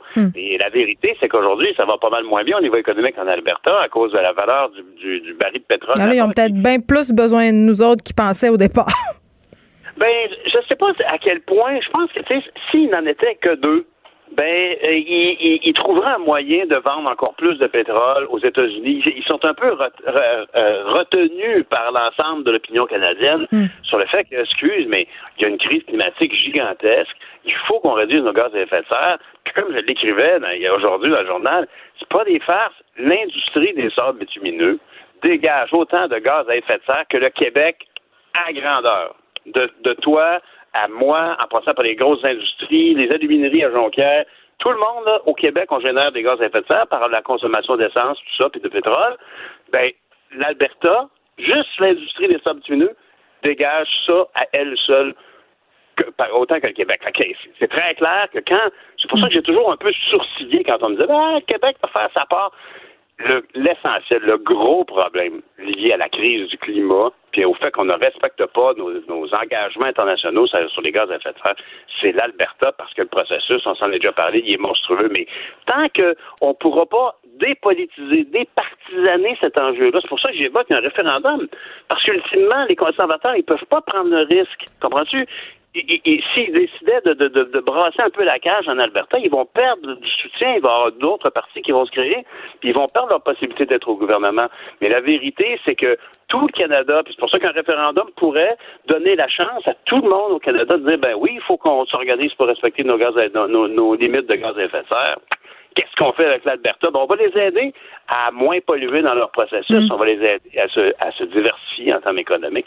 Mais c'est pas qu'à un moment donné, les, intérêts des partis gagnent sur celui de la planète. C'est ça qui est plat. Ah, oui, absolument. Puis c'est pas la seule cause hein, qui est prise comme ça. Puis je trouve ça vraiment triste de voir à quel point on, on, on, on a des intérêts de courte vue pour la prochaine élection. Alors, est-ce qu'un référendum, je, je sors ça comme un lapin. Ah, ben ouais, t'étais vu après-midi, Pierre. OK, un référendum. Parfait. Ben oui, ben faisons un référendum sur le climat. Est-ce que pour ah. l'ensemble des Canadiens, il est important de faire un référendum, de, de, de, prendre position sur notre limitation de nos gaz à effet de serre? Puis si la réponse est oui, et puis que ça implique évidemment d'arrêter cette exploitation-là, ou de tout le moins de la changer à sa nature. Ben, je pense que, comme dans bien des domaines, les gens sont prêts, veulent, mais si on fait un référendum et le but, c'est de poser des actions, les gens seront moins au rendez-vous. Un peu euh, euh, comme ce qu'on peut voir quand il est question, par exemple, d'acheter des produits québécois, même si c'est un tout autre sujet, mais souvent. Euh, non, je comprends l'intention, puis quand ça devient plus cher, les gens sont moins sûrs. Oui, puis quand il faut que tu arrêtes de prendre ton auto, puis quand il faut que tu dises adieu un peu à ton petit confort nord-américain, puis je m'inclus là-dedans, là, je m'inclus à 200 000 à l'heure. Moi, je suis pour l'environnement. Mon Dieu Seigneur, que je voudrais que tout soit beau, mais à condition que ça implique juste que j'aille m'acheter une paille de métal, puis après, on s'en parle plus. Pierre Nantel faut que je me confesse. Moi, faut que je me confesse en public, je n'ai besoin. J'ai jeté ma pleure de banane, je l'ai pas mis au compost. Je m'excuse. Eh mon Dieu, mais tu vas aller en enfer. Là, tu vas aller dire un vous, un, vous je salue Marie. Un vous salue, c'est ça. Puis euh, demain, on se reparle. OK, bye. OK, Madame Peterson, bye. Vous écoutez Geneviève Peterson. Cube Radio.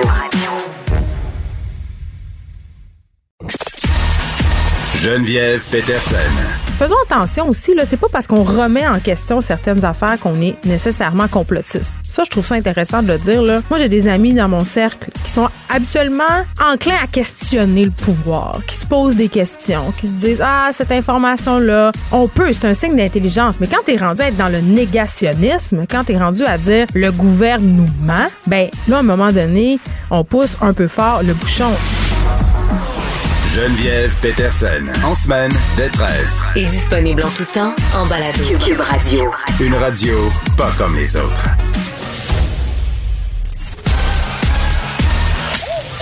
Geneviève Peterson. Elle réécrit le scénario de l'actualité tous les jours. Vous écoutez Geneviève Peterson. Cube Radio. Le, commentaire de François Lambert, un dragon pas comme les autres. Salut François. Euh, on se parle de télétravail aujourd'hui parce que, écoute, j'ai vu passer plusieurs articles ces derniers temps à propos de ce que plusieurs personnes appellent le paradis. Hein? J'ai l'impression euh, qu'on est en espèce de lune de miel avec le télétravail. Mais toi, ça fait longtemps que tu en fais du télétravail, François. Oui, mais euh, honnêtement, j'ai commencé tranquillement à faire du télétravail à partir de 2007 parce que pourquoi 2007? J'avais 40 ans, mon rêve était de prendre ma retraite à 40 ans. À 40 ans, j'ai dit je rentre chez moi et je fais la belle vie. Euh, je pas, euh, c'était ma première tentative et j'ai trouvé le temps long. Je savais pas comment m'organiser, mais mon vrai télétravail s'est passé en 2011 à peu près, 2010-2011 où là j'ai vraiment décroché, j'ai démissionné de ma compagnie et tout un ajustement parce que tu sais, les, gens qui travaillent pas euh, te voient chez, toi, chez toi. Là, c'est un peu plus commun, mais les gens ont comme le goût de jaser, hein? Ils se présentent, mais toi, tu as du travail. Et de un, tu sais pas comment t'organiser parce que tu as comme trop de temps devant toi, tu pas de règles. Et le problème, c'est que pour être efficace dans le télétravail, Geneviève, euh, il faut que le boss aussi te donne des responsabilités. Bon, moi, j'étais mon propre boss, si tu veux. là. c'est encore plus dangereux de, glisser, justement, puis de se mettre à faire un peu n'importe quoi, de faire sa brassée de lavage, d'aller prendre une petite marche, puis finalement, tu es moins productif. Ben oui, parce qu'à 10 heures, bon, pas 10 heures, 9h30, tu as le goût de prendre un café avec quelqu'un, ce qui était la norme, de, prendre des pauses dans le milieu du travail, mm. c'est quand même la norme. Et euh, des pauses juste pour faire autre chose, puis dire, hey, comment ça va, puis qu'est-ce que tu fais? Là, tu n'as pas ça. Euh, t'as pas ça, tu peux pas te faire des FaceTime à tout le monde constamment. Hmm. Donc, il y a un ajustement énorme. Mais il faut pas oublier que on a beaucoup de boss et non pas des leaders hein, dans le domaine du travail. Donc, pour ceux qui sont, qui, qui, qui sont employés, sont habitués de se faire dire au corps d'auto quoi faire. Là, ils se ramassent avec du temps libre. Parce que le, le boss ne peut pas les appeler à tous les deux minutes, puis ça avance-tu, puis ça avance ceux qui n'ont pas beaucoup d'initiatives, là, ça se passe mal. Ça se passe très mal. Et autant que ça pouvait être le fun, ça- et il faut aller vers, euh, euh, euh, voyons, une, une méthode de travail, de télétravail, mais entre le temps que, hey, on, est, on te force à faire du télétravail où tu n'as rien à, où t'as pas de paye, et là, là, on rentre dans la vraie vie. Et c'est là, c'est là de, de, de, de, septembre, je te dirais, jusqu'à décembre, Mhm. que tous des ajustements, parce que là, on rentre dans la vraie vie. La vraie vie, c'est OK, il faut que tu produises. Et on le voit hein, euh, dans les grandes banques. C'est, je pense que c'est un célèbre comptable qui a re- republié ça hier. Les lundis, mardis, comme par hasard. Ah oui, c'est euh, JP Morgan. les gens sont moins. Oui, c'est un article du National Post qui est sorti hier. Les entreprises commencent à se rendre compte que les employés lundi et vendredi, c'est peut-être pas tout à fait ça, là. Oui, mais c'est ça, le, le- le lundi puis le vendredi. Puis les grandes banques, d'ailleurs, veulent ramener les employés au travail. Mais ça, de toute façon, hein, les lundis puis vendredis, même dans le bureau, les routes sont plus désertes traditionnellement. Euh, donc, c'est pas c'est pas nouveau. Tout le Toi, monde tu penses que ça parle change malade rien? de- Ben non, il y a rien. Pour le lundi ou mardi, euh, les vendredis, Mm. je pense que déjà, en partant, on n'était pas les plus fonctionnels. C'est un appel important à faire pour faire du démarchage. Tu fais pas ça le lundi. Tu le fais pas le vendredi après-midi non plus. C'est la norme. Si tu veux closer un deal, tu t'essayes pas de le faire ni le lundi ni le vendredi. Euh, mais, mais il reste que le télétravail, c'est pas pour tout le monde et c'est pas pour tous les tempéraments. Il y a des gens qui ont besoin de se faire guider euh, au corps d'auto, puis il y a des gens qui ont besoin d'avoir de la, de la liberté. Donc, c'est pas pour tout le monde. Là, en ce moment, c'est le problème, c'est c'est presque pour tout le monde parce que les statistiques sont sorties aujourd'hui. Le centre-ville de Montréal est vide à 92% Donc, les gens sont forcés à faire du télétravail. Ils savent pas comment. Puis, euh, faire du télétravail, puis c'est la prochaine étape qu'on va voir. C'est que tu fais ça où dans ta maison, dans ton appartement, sur la table, euh, l'employeur paye pourquoi? Tu sais, c'est toutes des questions que là, OK, là, là, c'était drôle, ouais, parfait, mais euh, est-ce que tu vas me payer pour avoir un bureau à la maison? Puis moi, ça me tente pas d'être installé. Là, les normes du travail vont embarquer là-dedans, les Mhm. syndicats vont embarquer là-dedans. Donc, on a on- on- on- la lune de miel avec le télétravail, elle est terminée. Et là, on tombe dans la vraie vie et comment on Mais l'organise et qui peut le faire. C'est ça, François. Par- Parlons-en de la vraie vie, parce que là, on voit là, le nombre de transactions immobilières qui explose en dehors des grands centres. Là, on parle de Toronto, Montréal, des gens qui euh, avaient pignon sur rue dans ces grandes villes-là, qui travaillaient souvent dans les centres-villes de ces villes-là, décident soit d'aller habiter au chalet ou d'acheter une propriété. Donc, les prix de vente ont explosé. Et moi, je voyais ça aller, puis je me dis, coudon, ça va être temporaire, ça. C'est pas vrai que toutes les entreprises vont rester en télétravail ad vitam aeternam, puis que de vendre son condo au centre-ville pour aller s'acheter une maison en Estrie en pensant que ça va pouvoir être viable à long terme. Euh, J'ai l'impression qu'il y a des gens qui vont déchanter, là, tôt ou tard.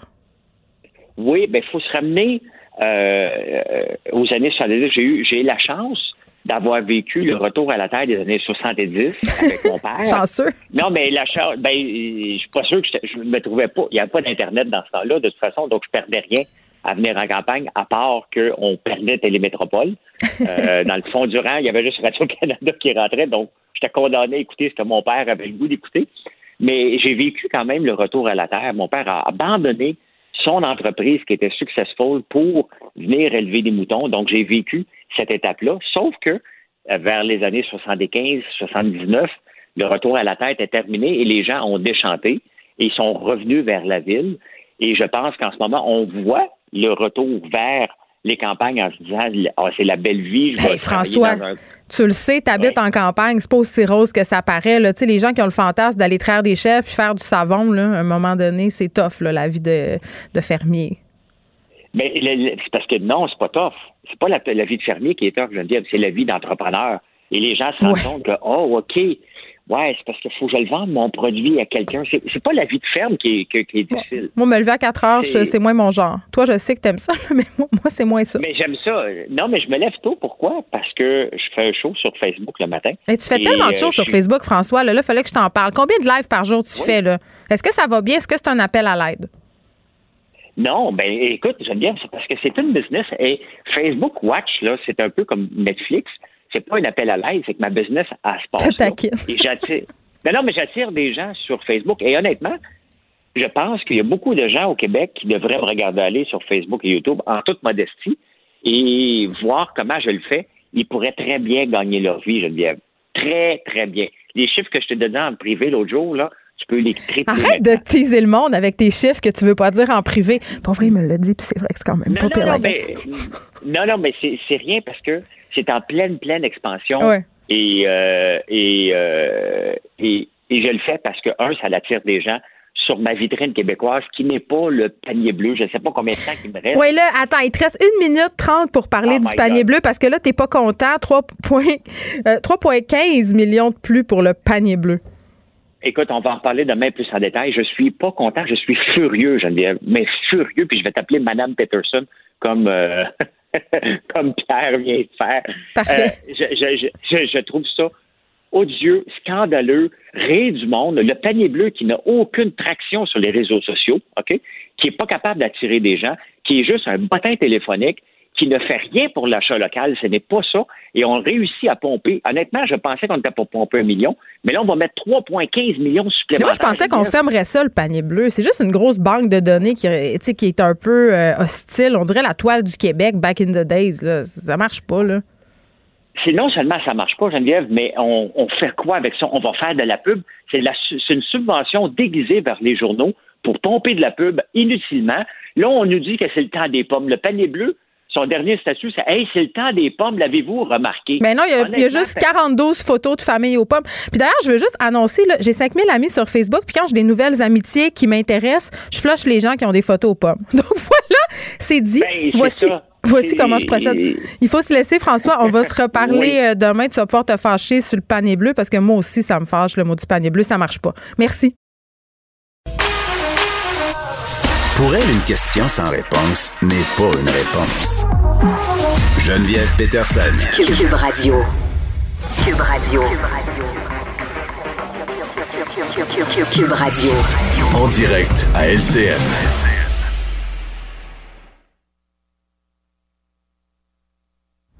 – 14h30, c'est le moment d'aller retrouver notre collègue Geneviève Peterson. Bon après-midi, Geneviève. Salut, Julie. L'Halloween, ce n'est pas tout de suite, c'est dans six semaines. Euh, Peut-être qu'il y, en a qui sont en train de, préparer leur costume. Moi, je pensais que c'était annulé chez nous, que ça allait de soi avec les mauvaises nouvelles qu'on nous a annoncées hier. Eh bien non. Le ministère de la Santé affirme qu'il n'a pas encore pris sa décision. Donc, on ne ferme pas la porte. Ben, et- et, le docteur Arruda l'a bien spécifié, là, six semaines euh, en termes épidémiologiques, c'est comme une éternité. Là. Donc, les choses ont vraiment le temps d'évoluer d'ici là, euh, dans le bon sens ou dans le mauvais sens. Bon, évidemment, les chiffres qu'on a aujourd'hui tentent à démontrer que peut-être que ça va évoluer plus dans le mauvais sens que dans le bon. Mais moi, je suis assez surprise en ce moment. J'ai l'impression, sans faire de mauvais jeu de mots, qu'on est en train d'appliquer des espèces de sanctions bonbons par rapport à la situation euh, dans laquelle on se trouve. Il faut se rappeler, là, on a un des pires bilans au Canada, un des pires bilans au monde. Et nous, ce qu'on décide de faire, là, notre décision, la façon dont on sévit, c'est d'arrêter de servir de la nourriture euh, dans les bars à compter de minuit et de peut-être possiblement interdire l'Halloween, alors qu'on sait que dans plusieurs pays, euh, puis c'est le cas entre Ouais. autres aux États-Unis, dans la région de Los Angeles, ça fait longtemps qu'on s'est dit, hey la gang, je pense que l'Halloween, on pourrait peut-être se calmer cette année, on pourrait remettre ça l'année prochaine. L'an passé, on a eu le Halloween Gate, hein? Parce qu'il y avait du Oui, oui, mauvais temps. Trop de vent, trop de pluie. Et là, euh, malgré le virus, on passerait quand même l'Halloween. Il y a un peu d'incohérence, Geneviève, hein, Ben, c'est très, très incohérent. Et je vous laisse imaginer à quel point, justement, ça ne fait pas de sens. Même l'idée, là, euh, de passer par les maisons, d'entrer chez les gens, euh, dans- même si c'est dans le portique, euh, il fallait déjà passer deux, trois heures par soir d'Halloween à, faire le petit tri des bonbons. Là. Y a-tu une aiguille? Y a-tu une pomme de pain? Y a-tu du savon? Y a-tu une pilule? Là, c'est quoi? Je vais-tu prendre ma lingette puis je vais frotter chacun des bonbons? Je veux dire, ça n'a aucun bon sens. Je ne comprends pas. Euh, puis je pense que le gouvernement, en même temps, et la CAQ nous a habitués à ça, ils vont de façon très graduelle en ce moment, on est tous et toutes excédés. On est à bout, comprends-tu? Mhm. Et peut-être que de se faire dire, il n'y en aura pas d'Halloween cette année, tout de suite, on n'est pas prêt. Fait qu'on nous prépare tranquillement à ça. On nous prépare à se dire, écoutez, l'Halloween, ça sera peut-être autrement. Puis euh, faisons. Oui, oui, parce que c'est important l'Halloween au Québec. On l'a vu l'année dernière. Mais toi, est-ce que tu laisserais tes enfants passer l'Halloween cette année? Absolument pas. C'est clair que non. Mais moi, de toute façon. Bon, Est-ce euh, que tu te ferais pardonner ça par tes enfants? Ben, je sais, ben, je me l'ai fait pardonner l'année passée parce que l'année passée, j'étais la Grinch de l'Halloween. On a passé seulement deux jours après, je pense. Moi, j'aime pas l'Halloween pour plein de raisons. puis la première, elle est écologique. Là, tous les petits cossins qu'on achète puis qu'on jette deux jours plus tard. Euh, moi, personnellement, ça m'horripile. Mais je comprends que les enfants aiment cette fête-là pour ce qu'elle est, c'est-à-dire un moment de grandiloquence où on peut manger des bonbons jusqu'à 10 heures le soir. D'ailleurs, c'est pas pour rien que les écoles font une journée pédagogique le lendemain. Ils ont compris.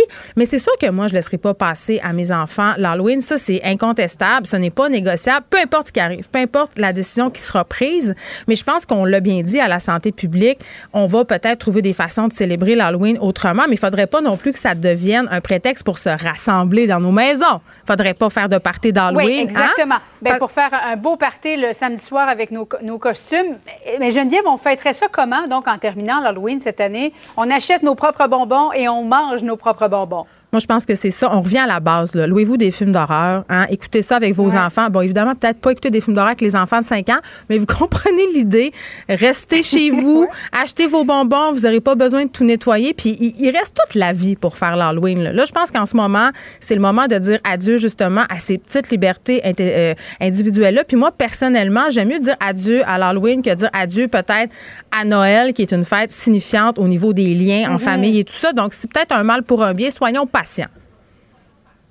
Moi, en tout cas, l'Halloween cette année, ça me rend très, très nerveuse. Alors, pas d'Halloween pour mon fils de deux ans. Il, il, il s'en rappellera pas de toute façon. Ils vont s'en Merci remettre. beaucoup, Geneviève. Merci. oui, je pense que oui. Geneviève Peterson. Une animatrice pas comme les autres. Cube Radio. Bon, ça nous a manqué les spectacles, les festivals qui ont été annulés cet été. Et vraiment, je pense que si on a réalisé une chose pendant la pandémie, c'est à quel point on avait besoin de culture, à quel point on avait viscéralement euh, envie de consommer de la culture, de la culture d'ici. Et euh, bon, euh, il y a des musiciens courageux, je sais pas si c'est le bon mot courageux, mais qui ont décidé de faire des spectacles cet automne. C'est le cas de Dumas qui est avec nous, Dumas qui est auteur, compositeur, interprète. Salut! Allô, ça va bien? Écoute, ça va bien. euh, puis je vais dire tout de suite que j'ai des billets pour ton spectacle. Ah oui? Ah, ouais. Ça y est, c'est dit. Mon, mon parti pris euh, est révélé. Euh, Dumas, tu vas interpréter l'intégralité de ton album euh, fondateur, Le cours des jours, qui est sorti en 2003. Faire renaître cet album-là sur scène, est-ce que c'était une idée qui te travaillait depuis longtemps, ça? Euh, oui, depuis quelques temps, en fait, euh, depuis que le- le- la réédition vinyle de l'album s'est enclenchée, à partir de là, je me suis dit, ah, peut-être ce serait cool euh, de, de retrouver mes compagnons de l'époque et de rejouer ce disque-là, qui était à l'époque quand même particulier, parce qu'il n'y avait pas de silence entre les pièces. C'est comme un voyage d'une heure. Et euh, donc, j'avais un peu ce, ce, ce, ce fantasme-là entre deux tournées, parce que bon, je terminais une tournée solo, puis bon, je suis en écriture pour le prochain disque. Puis je me disais, bon, ça va être le moment idéal. Mais là est arrivée la pandémie. Je me suis dit, bon, euh, on annule euh, évidemment les shows, il n'y a pas de spectacle. Puis j'avais un peu oublié le projet. Et euh, lorsque j'ai sorti le vinyle en, en il y a quelques semaines en, en août, j'ai senti qu'il y avait comme une espèce de euh, ben, de fébrilité par rapport à l'album. Puis j'ai reçu beaucoup d'amour par rapport à ce disque-là. Puis je me suis dit, ah ben, c'est sûr qu'on fait pas de spectacle, mais je me suis dit peut-être que c'est euh, le spectacle parfait pour justement euh, faire un show avec euh, bon une salle à 250 personnes, avec euh, distanciation, euh, faire un show d'écoute. Fait que c'est pour ça que je me suis dit, un peu par hasard, je me, je me suis dit, bon, on va, on va en faire quatre. Tu sais, là, on va voir si les gens, parce que moi je ne savais pas si les gens étaient prêts à retourner en salle. Tu sais. On n'avait pas, euh, évidemment, comme tu as dit un peu, il n'y avait pas beaucoup de spectacles, il n'y avait pas personne qui avait un peu euh, tenté le terrain. Puis euh, les billets se sont vendus des six premiers shows en 24 heures, donc ça, me- ça nous a envoyé le signal que, waouh, euh, les gens ont, ont- la- la- les shows, ça leur a manqué. Puis euh, donc. euh, Est-ce que tu t'attendais à ça, que ça parte aussi vite? Non, du tout, en fait. Euh, je pensais pas que premièrement que les gens étaient rendus là. Et euh, c'est intéressant parce que les commentaires euh, sur mon Facebook, tout ça, oui, ils trouvaient, Mm. ils trouvaient le projet cool, mais il y a beaucoup de gens qui écrivaient Hey, c'est mes premiers billets que j'achète depuis 2019, enfin un show. Euh, donc j'ai trouvé que c'était vraiment euh, très positif. Puis c'était aussi l'idée derrière ça. En me disant, bon, évidemment, c'est pas une solution euh, euh, à long terme, en ce sens que euh, si, si, si je sortais un disque présentement, je pense pas que je partirais, tu sais, je, je partirais pas une nouvelle tournée pour un nouveau disque. Non, non, c'est une petite capsule, là. C'est un, c'est un petit goodies qu'on se donne. Sauf que je pense envoie un message positif, dans le sens que les musiciens qui vont jouer avec moi, euh, sont emballés parce qu'eux, ils gagnent leur vie en, en, en faisant des shows, euh, sais, sont contents de remonter sur scène. Euh, mes techniciens aussi, euh, ça, ça donne un message positif à l'équipe. Puis aussi, ben, je pense au, euh, au public en général, comme tu l'as mentionné en, en ouverture, je pense que je me suis rendu compte que ça manquait aux gens, ça nous a manqué les shows. Mhm. Moi, comme euh, spectateur, ça m'a manqué les shows, donc euh, c'est un c'est un pas vers l'avant. C'est pas encore une solution, mais euh, tu sais, on n'est pas encore euh, ça va prendre du temps avant que les choses, je crois, que se, se stabilisent, mais au moins c'est je crois que c'est un message positif. Est-ce que, euh, bon, là, on a eu une augmentation des cas. J'imagine que vous surveillez ça, là, parce qu'organiser un spectacle pendant la COVID-19, qu'est-ce que ça implique? Ben, on savait que, évidemment, que, que ça, ça- ça- pourrait bouger. Tu nous, on suit, en fait, euh, on suit le ministère, euh, tant au niveau de la, de la sécurité à la salle, Mm. les, les, les producteurs, les gens, ils ont, ils ont, ils ont un catalogue de, de trucs à suivre. Puis tout, évidemment, pour moi, avant que j'embarque dans ce, dans ce projet-là, c'était inévitable que la, la priorité, c'est la sécurité. Et on va dealer avec euh, qu'est-ce qui va arriver. S'il faut annuler des shows euh, ou en déplacer, ce- on le fera. Mais je, je crois qu'on, je crois que, en tout cas, je suis positif par rapport à ça. Je crois que les, euh, les shows vont avoir lieu. Puis euh, je crois que ça va être, euh, ça va être des belles retrouvailles. Puis au niveau, euh, évidemment, bon, comment ça va se passer dans la salle? Euh, les gens vont être assis en bulle, le port du masque. Comment ça, concrètement, c'est, Ouais, ça va être quoi l'expérience? En, en fait, on est dans. Moi, mes spectacles à Montréal. Je vais jouer à Sherbrooke aussi, je vais jouer à Québec. Mm-hmm. Dans toutes les salles, je joue dans des grandes salles de- qui, qui accueillent habituellement entre 800 et 900 personnes. Euh, donc, euh, les, euh, les, les, les, les- propriétaires des salles, les diffuseurs, ce qu'ils font, c'est qu'ils mettent des tables avec une distance de, euh, entre, euh, entre les couples, là, entre les gens. Donc, tout le monde est distancé. Euh, évidemment, les masques quand on rentre dans la salle, etc. Puis c'est comme un peu comme nos restos, finalement. On peut enlever le masque un coup qu'on est assis, etc. Et on s'arrange pas de chanter trop fort. Pas euh, postillonner sur le monde. Euh, évidemment, c'est pas rentable, tout ça, Dumas, j'imagine. Ben en fait, on a fait le calcul pour qu'on arrive, euh, tu sais, euh, euh, qu'on qu'on n'ait pas de perte. Break even, comme on dit. Puis, euh, break even, exactement. Puis euh, mes, mes producteurs, ils ont, des, ils ont, ils ont ils ont décidé de pas se prendre une, une- ils sont pas pris, ils se prennent pas de pourcentage sur les shows. Fait que c'est vraiment comme un truc qu'on qu'on a voulu faire pour euh, quelque chose de positif.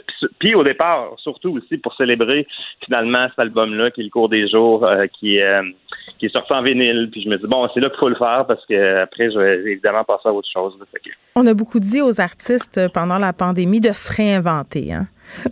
Oui, Toi, toi, est-ce que tu t'es réinventé pendant la pandémie? Puis est-ce que t'en as pas un peu marre qu'on dise sans cesse aux artistes de s'adapter? Ben écoutez, euh, j'ai pas eu le temps de me réinventer. Là, j'étais avec mon fils à la maison, on avait de l'action. Là, tu sais, euh, moi, je suis, euh, je suis euh, évidemment, ça fait, je sais pas, peut-être 1000, 1000 spectacles que je fais dans ma carrière, 1200 peut-être. tu sais. Puis j'ai- au fil des, des, des shows, au fil de- des, des, des, des années, ce que j'ai le plus développé, je crois, c'est euh, ma sensibilité euh, aux, aux spectateurs. Tu sais, selon la salle, comment qu'elle est, euh, je vais ajuster le show. Il y a vraiment un échange d'énergie. Puis ça, c'est quelque chose qui, qui vient avec le métier, puis qui est important, puis qui, qui, qui fait, qui fait vraiment euh, pourquoi qu'on, quand on va dans un show, on, on trouve ça spécial, on a un souvenir, parce que c'est ce contact-là avec l'artiste. Et moi, là, le numérique, en tout cas, personnellement, m'offre pas ça, parce que Ouais. faire des perfos sur Facebook, euh, tu sais, j'ai pas de retour vraiment, c'est pas, euh, tu sais, puis moi, j'ai, j'ai- sûrement qu'il y a des bonnes choses qui vont sortir de ça, mais moi, pour ma part, c'était pas mon, c'était pas mon filon. Et euh, j'aime autant faire un show comme on va le faire, qui est pas idéal, évidemment, parce que moi, je suis habitué avec des, gens qui, ont une piste de danse, puis que les gens, c'est un peu le party.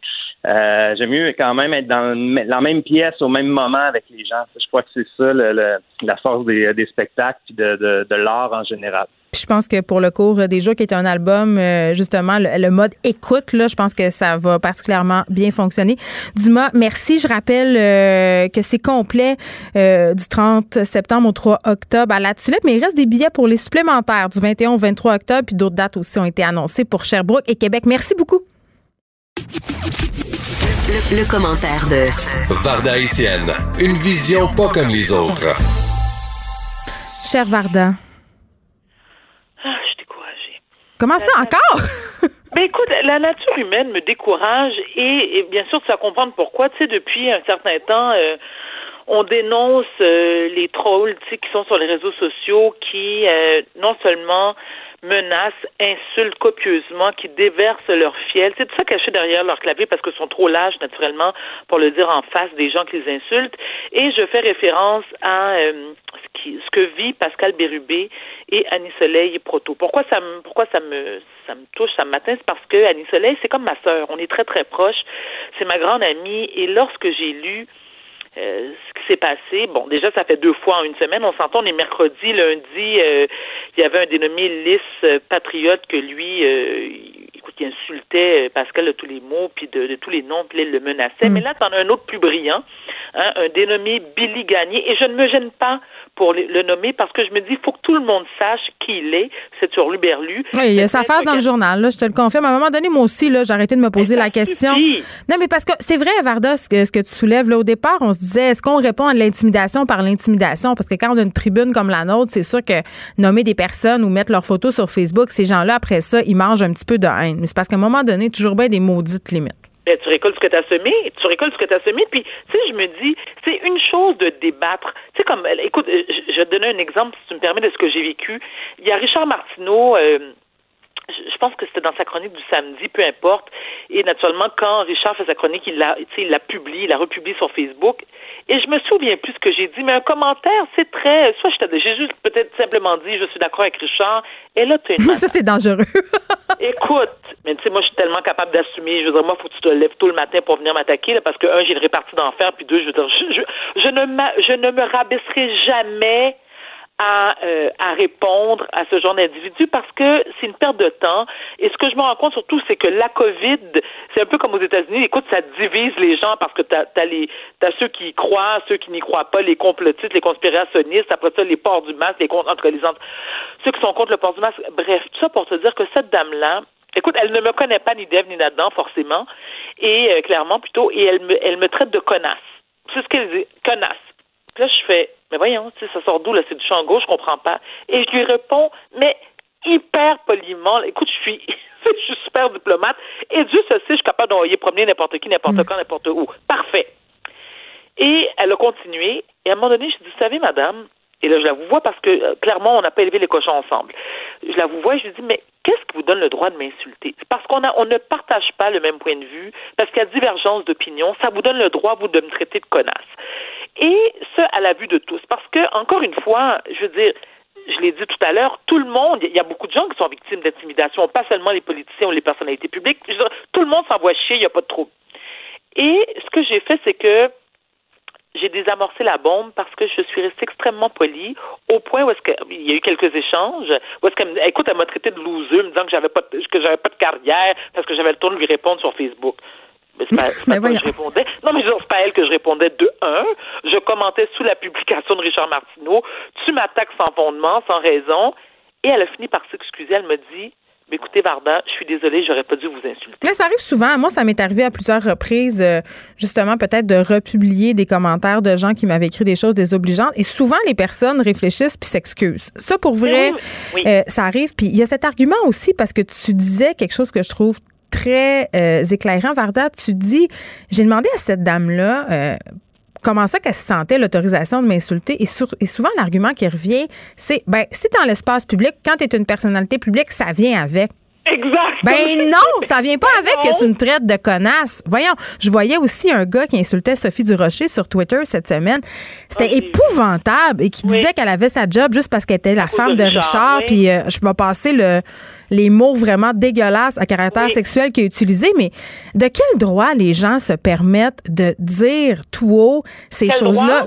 Publiquement. Moi, moi, ça me fait, ça me fait capoter. Et dans le cas de Pascal Bérubé, ce qui est, ce qui est quand même une bonne chose entre guillemets dans ce malheur-là, c'est qu'il y a des recours légaux.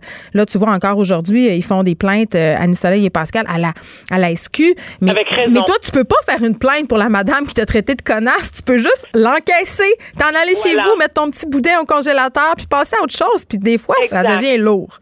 Mais tu sais quoi, moi, Geneviève, j'ai, j'ai pris la décision. Écoute, on, on dit que là, j'emmène la raison. Je me suis beaucoup, non, mais je me suis beaucoup assagi ces dernières années et, je me dis, tu sais, le mépris vaut mieux que la réponse.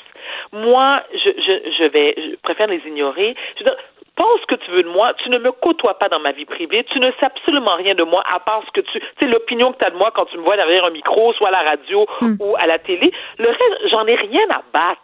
T'es qui, toi, dans ma vie? T'es rien. Et encore une fois, je trouve que ces gens-là font preuve d'une très grande lâcheté parce que pas convaincu que cette dame-là, elle me voyait du haut, on s'entend que moi, quand je suis en talon haut, je mesure six pieds, OK? Et je peux être bête que le calice. Excuse-moi de, de, de parler aussi vulgairement. Donc, si tu viens m'attaquer, naturellement, je te dis pas si tu veux m'attaquer physiquement, mais si tu viens m'attaquer en, en m'injuriant, en m'insultant, je vais te remettre à ta place assez vite, tu croiras pas à ça. Et je, je, je, je ne dis pas que dans, dans toutes circonstances, dans toute situation, il faut absolument répondre, mais à un moment donné, comme tu l'as dit, Geneviève, trop, c'est comme pas assez. C'est ça, c'est à la limite de ce qui est acceptable. Et dans le cas de Pascal et d'Annie Soleil et d'autres politiciens, je sais que François Legault aussi, oui. je me souviens pas s'il a été, lui, victime de... Oui, oui, de Menace de mort. Menace de mort. C'est pas banal. Comment tu peux... Et, et- et cet imbécile-là, Billy Gagné, oui, je le, je le traite d'imbécile, qui... euh, euh, non seulement qui, euh, qui, qui, qui les, qui les a menacés de mort, parce que lui, il, il les accuse d'être des criminels de guerre, donc ça mérite la peine de mort. Donc, moi, Non, mais attention, là, Varda, je t'arrête, je suis désolée, là, mais attention au langage utilisé. là. Moi, je vois des choses passer. Là. Euh, tu sais, euh, je sais pas si tu as vu circuler la vidéo de cette mère à Sainte-Justine qui est devenue virale, là, qui a été oui, partagée oui. par des complotistes. Euh. Un en particulier qui parlait d'un génocide. Là. Hey, savez-vous c'est quoi un génocide, Ouais, la gang? Savez-vous c'est quoi? dictature. Tu sais, Savez-vous c'est quoi des crimes de guerre? Là, à un moment donné, là, ouvrez un dictionnaire. Puis allez checker ce que ça veut dire, les mots que vous employez euh, sur la place publique, parce que visiblement, Exactement. vous n'avez pas conscience de leur signification.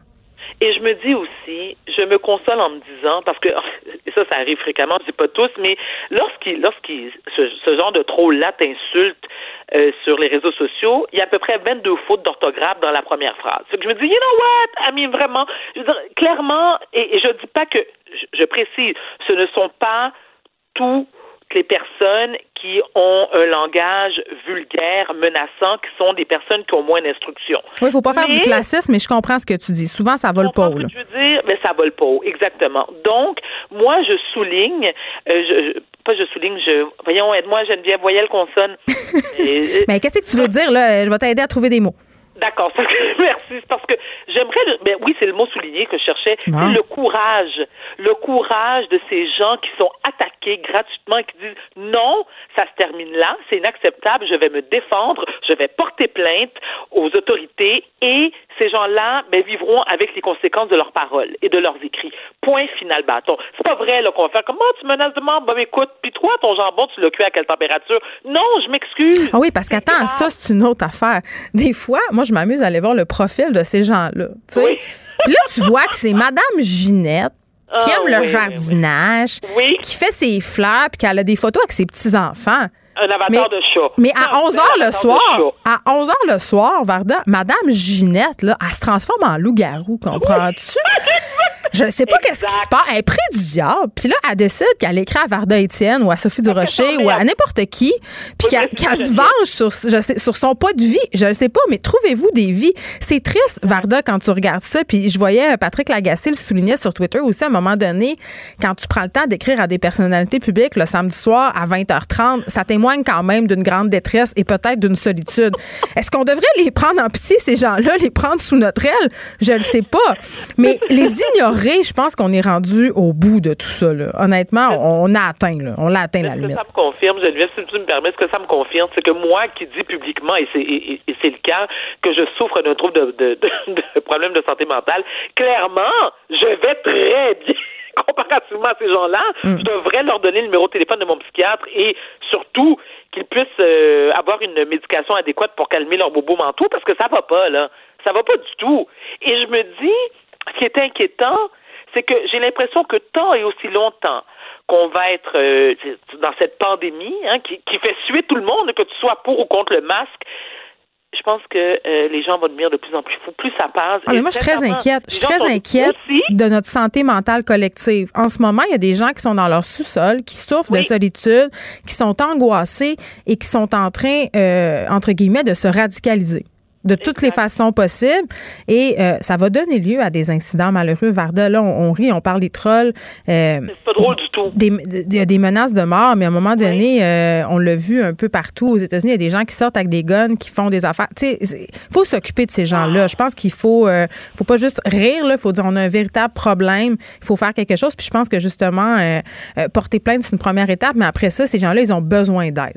Non, puis non seulement ça, je veux dire, quand j'ai parlé à Annie Soleil, tu sais, moi, Annie Soleil, je l'appelle, je l'appelle ma gangsta de Schlager Maisonneuve, tu sais, parce qu'elle a la coin dure, elle est très sympathique, très gentille, mais je peux comprendre et je suis ravie d'apprendre que, oui, elle prend les menaces au sérieux, mais elle, elle, tu sais, elle demeure sereine, puis elle, bon, elle a pas peur, mais, tu sais, tu dis, à quel point tu peux te permettre de ne pas avoir peur? Tu tu sais pas quel débile qui te surveille. Tu sais, moi, ça m'est arrivé, Geneviève. À un moment donné, là, je travaillais à la radio et je dis, écoute, je, termine mon chiffre, puis je suis contente, je rentre chez nous tout bonnement, puis j'habitais à Candiac, donc quand même à une bonne demi-heure de la station. Et se retrouve dans ma cour un homme qui m'avait suivi. Geneviève, je ne m'en, écoute, je ne m'en suis jamais rendu compte. Jamais. C'est ma voisine derrière qui me dit, qui m'appelle, qui me dit, pardon, hein? Il y a quelqu'un dans ta cour, mais je l'ai réalisé après parce que moi, j'ai un grand Danois, puis mon, Danois, à l'époque, il est décédé. Il était très gardien.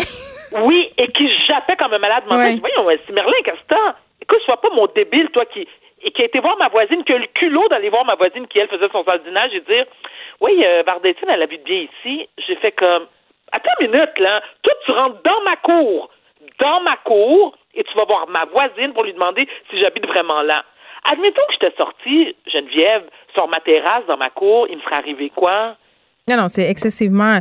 Puis on le sait, là, avec euh, Internet et tout ça, c'est quand même facile de savoir où certaines personnes habitent. Il faut être très, très ben prudent. oui. Varda merci. On se retrouve demain.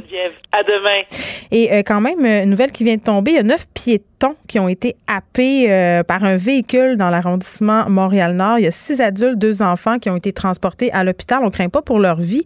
Euh, le conducteur a été arrêté, bien entendu. Le conducteur qui aurait quitté les lieux précipitamment, qui aurait poursuivi sa route sur la rue Dijon alors qu'il venait de frapper des gens. Et là, bon, il est interrogé par les policiers en ce moment. Je sais pas si c'était intentionnel ou pas, mais ça demeure quand même une histoire assez préoccupante. Je vous rappelle qu'on craint pas pour leur vie.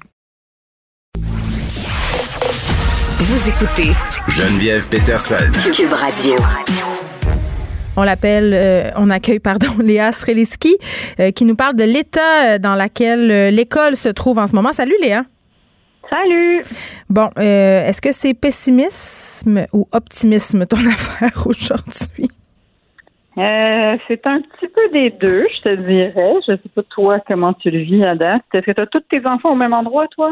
Non. Trois enfants, trois écoles différentes. Et la semaine dernière, les trois ont eu un rhume. Donc, les trois ont raté de l'école. Et c'était seulement euh, la deuxième semaine de septembre. Je me demande si on va se rendre à Noël. Très honnêtement, là, c'est ce qui m'inquiète le plus, je crois, de cette deuxième vague-là, que c'est qu'on va faire avec nos enfants.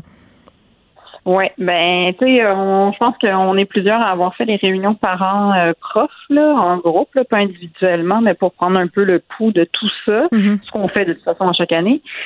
Euh, par courriel, par courriel, puis euh, par Zoom, c'est tellement plus efficace. Moi, j'adore ça, les réunions de parents Zoom. Oui, exact. Ben ça, c'est un des bouts euh, de la pandémie, tu sais, qui quand même on, est résilient puis on progresse dans certaines affaires. Ça a appuyé sur euh, certains changements qui devaient être faits depuis longtemps. Là. Moi, je suis d'accord avec toi. On a gagné en efficacité au niveau de au niveau des communications, je dirais, parce que euh, tout se fait de manière virtuelle. Maintenant, moi, j'ai accès au courriel de toutes les éducatrices du service de garde. Il y a quelque chose qui s'est on fonctionnait de manière un peu analogique, un peu virtuelle jusqu'à maintenant. On est la génération agenda papier, machin. Nous, fait que c'est sûr que nos enfants, notre réflexe, c'est ça. Là, je te dirais qu'il y a eu un progrès euh, chez nous aussi. Là. On est dans le virtuel plus. Ça, ça, ça s'est amélioré. Euh, qu'on a fait la réunion par Zoom. Et c'est sûr que je te dirais que ce qui me ce qui m'angoisse, c'est que j'ai l'impression que les profs vont devoir en mener large et les profs en menaient déjà large. Donc euh, moi ici, je ferai un appel aux parents. Il y avait beaucoup de gens qui évidemment posaient des questions à la prof sur la COVID, sur qu'est-ce qu'on fait, sur et ce sont des questions qui sont complètement légitimes. Mais les profs, euh, c'est la première fois aussi qu'ils sont profs en pandémie. Puis euh, ils sont dans l'inconnu un peu comme nous, tu sais, fait que euh, ils peuvent pas tout faire non plus. Puis c'est sérieux, euh, c'est stressant pour eux, j'ai l'impression. Donc peut-être flacon un peu les profs parce que j'ai pas l'impression qu'on est. C'est ça. Euh, tu sais, je suis tellement d'accord avec ce que tu dis par rapport au fait que les profs aussi, en ce moment, euh, eux, probablement une fort euh, grande proportion d'entre eux sont parents eux-mêmes, là. Donc, vivent aussi l'école, la rentrée, la pandémie comme parents, mais comme prof aussi, comme figure d'autorité, donc, et comme aussi garder du savoir. Tu sais, moi, j'ai l'impression, là, que les professeurs en ce moment doivent être en mesure de répondre à absolument toutes mes questions, suivre tous les points de presse, c'est savoir minute par minute ce qu'il en est de la question de la santé publique puis de la COVID dans les écoles, alors que c'est pas le cas. Ils sont occupés en ce moment vraiment dans le pratico-pratique à essayer de voir comment tout ça peut se goupiller, pardon, au jour le jour euh, dans les classes. Puis j'ai pas l'impression que les parents, et je m'inclus là-dedans, là, on est si indulgents. C'est vrai qu'on devrait se slacker un tour pour faire, hey, euh, pour vrai, eux autres aussi, là, en ce moment, euh, ils sont un peu dépassés. Puis on le sent. On le sent qu'ils sont dépassés déjà. Moi, c'est ça qui me fait craindre pour la. Tu euh, tu le dis, là, les profs, c'était déjà difficile avant la pandémie. On est en pénurie de profs. ça a juste augmenté parce qu'il y en a plein qui ont été poussés à la retraite, et qui se sont fait un peu euh, euh, montrer la porte malgré eux parce que étant à risque ou pour plein de raisons. Là, on se retrouve avec un système éducatif avec encore plus de trous qu'avant et qu'il faut, entre guillemets, que ce système-là fournisse encore plus qu'avant. Ben c'est ça, le système chauffait déjà. Fait que là, c'est sûr que comme le système de santé, euh, ben c'est les deux endroits où ça chauffe. Là. Puis euh, comme on disait, ben il y a une résilience mine de rien. Puis il y a des énormément de profs, je le vois là. Il y a, y a beaucoup beaucoup de profs qui aiment vraiment leur travail. Là, puis tu le vois qu'ils sont contents de retourner en classe. Ils sont contents d'être là en présentiel, ce fameux, ce fameux mot. c'est le nouveau mot. oui, c'est ça. C'est le c'est le nouveau mot. Mais ils sont contents d'être avec les enfants. Euh, je pense que mine de rien de pouvoir retravailler, on le sait pour tous ceux qui ont dû arrêter de travailler pendant pendant le confinement. Quand tu retrouves un, tu retrouves un peu de normalité, ça fait vraiment du bien. Fait que je pense que somme toute, ça, ça, ça se passe quand même assez bien. Moi, j'ai l'impression que mes enfants aussi sont très contents de retrouver leur normalité. Euh, pour, combien de temps? pour combien de temps? Pour combien de temps? C'est sûr, on, ça, ça, on le sait pas, mais au moins on en a un petit bout. sais. Puis je voyais hier euh, pendant la réunion, il y a une des mamans dans la classe qui est médecin, puis c'était elle qui nous renseignait sur mhm. euh, c'est quoi les consignes de la santé publique en ce moment en termes de, par exemple, si ton petit a des symptômes, est-ce que est-ce que tu le gardes à la maison, mais t'envoies les frères et sœurs, tu sais. Puis moi, à la réunion de sixième année la semaine dernière, j'ai posé cette question-là, la prof le savait pas. Elle disait on reçoit des consignes de trois institutions différentes, puis au final, c'est la direction qui va trancher. Puis là, cette semaine, ce que la maman médecin semblait dire, c'était Là, je le dis pour tout le monde, là, la santé publique dit que si ton enfant a des symptômes, mais ses frères et sœurs sont asymptomatiques, les frères et sœurs peuvent aller à l'école. Oui, ben oui. J'avais posé la même question à une personne qui travaille à la santé publique parce que ça me semblait illogique, mais c'est effectivement le cas. Oui, s'ils n'ont pas de symptômes, ils peuvent aller à l'école si, cela dit, ton enfant qui avait des symptômes reçoit un test positif, là, évidemment, la santé publique prend tout ça en charge. Mais tu sais, comment ça se fait? Il n'y aurait pas pu avoir des petits pamphlets, gang? Vous n'auriez pas pu nous mettre un petit poster sur la porte de l'école qui vient du ministère de l'Éducation? Voici les consignes claires. Ça, c'est pas si compliqué. Puis la, la médecin, elle, la maman, elle semblait dire sur le site de, de, la santé publique, c'est très bien expliqué. Je suis allée là en me disant bon ben alors les parents devraient se renseigner. Je suis allée sur le site là, c'est introuvable. Mais moi j'ai jamais trouvé la, petite fiche qui nous dit euh, c'est coche ci, coche ça, puis on verra euh, qu'est-ce qui se passe. Euh, j'ai jamais trouvé. C'est une pizza d'informations. Euh, puis tu sais, j'essayais de chercher l'information. Fait quelqu'un qui est un peu moins lettré puis qui cherche pas vraiment, c'est sûr qu'il la trouve pas là. Fait que euh, non, ça, euh, les communications, c'est bof. Moi, sincèrement, ce que je fais, c'est que je m'en remets à ma petite école. C'est, la seule chose que je fais. Puis je me dis, au moins, c'est une petite école publique, il y a une direction, je peux poser des questions, j'ai accès aux profs. Puis tu sais, c'est ça qu'on fait. Là. On s'enferme un peu dans notre petite bulle, puis on est comme, ben, je vais essayer de survivre dans ce petit quotidien-là. Mais Euh, encore faut-il que, tu sais, moi, j'en ai trois écoles, puis aux trois places différentes, euh, c'était pas nécessairement les mêmes directives. Tu sais, Ouais, fait qu'à un ouais. moment donné, tu Ben sais oui. tout garocher. Non, non, c'est sûr. C'est sûr que si j'en avais plus. tu sais, Cette année, ça donne qu'ils sont tous les trois dans la même école. L'année prochaine, j'en ai un qui part au secondaire.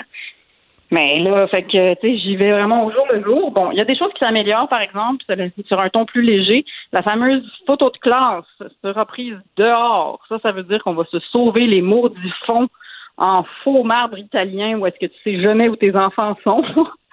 Ça, c'est déjà une bonne nouvelle. Tu vois, ils vont prendre la photo au parc cette année, dans le réel. Ah, mais moi, je Je remets en question. Je pff, moi, la photo scolaire, Léa, là, parle-moi pas là-dessus. Là. Je trouve qu'en 2020, c'est tellement inutile, la photo. Je veux dire, c'est des entreprises qui s'en mettent plein les poches. Oh, Perso, là, j'ai des photos de mes enfants plein mon cellulaire. Je comprends qu'avant, tu sais, on fait la traditionnelle photo de rentrée à chaque année. Donc, le souvenir de l'évolution de ton enfant, là, euh, tu l'as. La photo de classe, anyways, elle est gratuite. De toute façon, tu n'as pas besoin de payer pour. Tu sais, des fois, c'est le fun de regarder. Ah, tu sais, dans la deuxième année, j'étais dans la classe d'une telle, puis regarde de quoi il a l'air maintenant. Tu sais, ça, là, c'est le fun.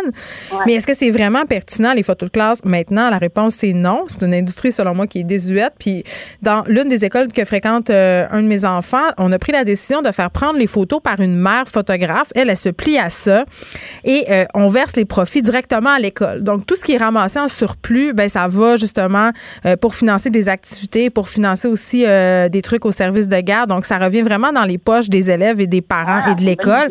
Oui, c'est une très bonne idée parce que ces compagnies-là, pour vrai, je sais pas, là, mais à un moment donné, c'était rendu les tasses, les chandails, les tabliers. Puis là, ton enfant, il déplie ça, puis il fait Je veux la tasse, je veux la tasse, je veux le tablier. Ben, Puis là, ça sais. finit par te coûter 300$. C'est non. Ça n'a Ben, plus aucune sais. raison d'être.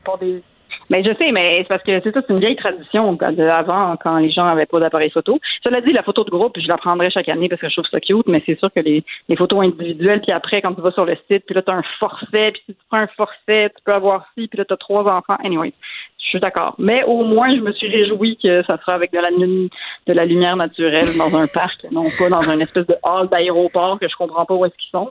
Ben, fais pas comme moi. À chaque année, euh, j'oublie littéralement la journée de la photo scolaire. Puis c'est habituellement une journée où mon fils porte un chandail mauve avec des pantalons orange brûlés puis qui a décidé qu'il voulait pas se peigner les cheveux de ce matin-là. Donc, je passe pour la. Je vois les petits-enfants arriver puis je fais. Ah ouais, hein, c'était la photo scolaire. Parce que là, euh, tu comprendras que Juliette et Lily Rose, eux autres, ils ont leur petite robe assortie, un brushing de cheveux, puis le petit garçon a le nœud papillon. Puis moi, je suis la seule qui a l'air débraillée. Je suis tout le temps gênée. Ben oui.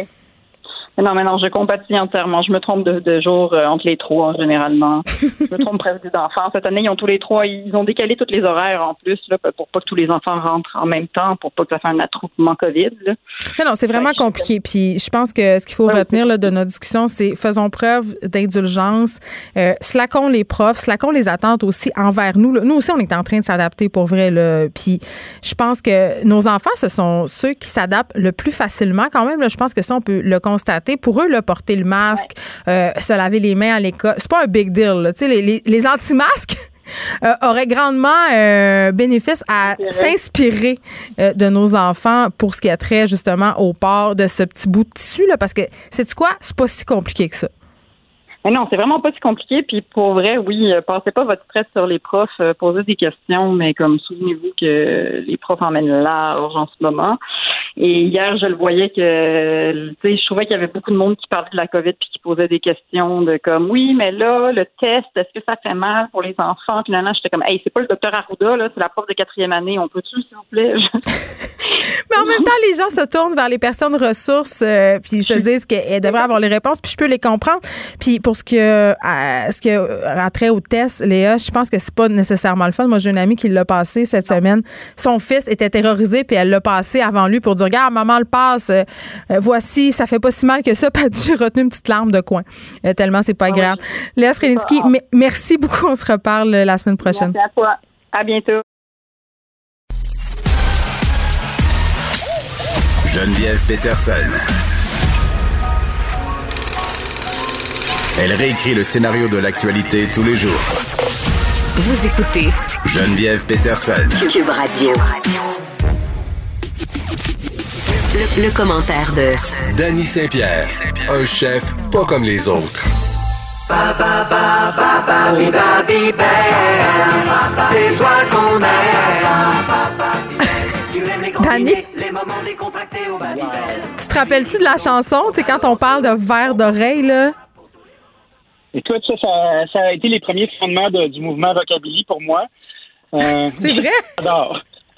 Non, mais il y, a des- il y a des pubs comme ça qui nous restent dans la tête. Euh, Il y avait Subway, là aussi. euh, Je pense, que c'était- c'est-tu 12 pouces, 5 En tout cas, 12 pouces, 5 Puis on, en a une coupelle comme ça, mais Babybel, euh, pour vrai. Puis Je sais pas s'il faut dire Babybel ou Babybel. Moi, je disais Babybel. Chez nous, là, ma mère m'achetait des Babybel. Euh, ces petits fromages ronds qu'on se plaît à, à peler, hein, puis euh, après on a une petite cire Ah avec oui. laquelle on peut jouer. C'est très drôle comment je le dis en ce moment, ça, ça sonne bizarre. Mais euh, c'est très très bon et j'en achète encore et toujours pour mes enfants et ça reste euh, notre Madeleine de Proust familiale. Mais là, on apprend que, parce que hier, on discutait des produits québécois, on se parlait du fait qu'il y avait un certain engouement.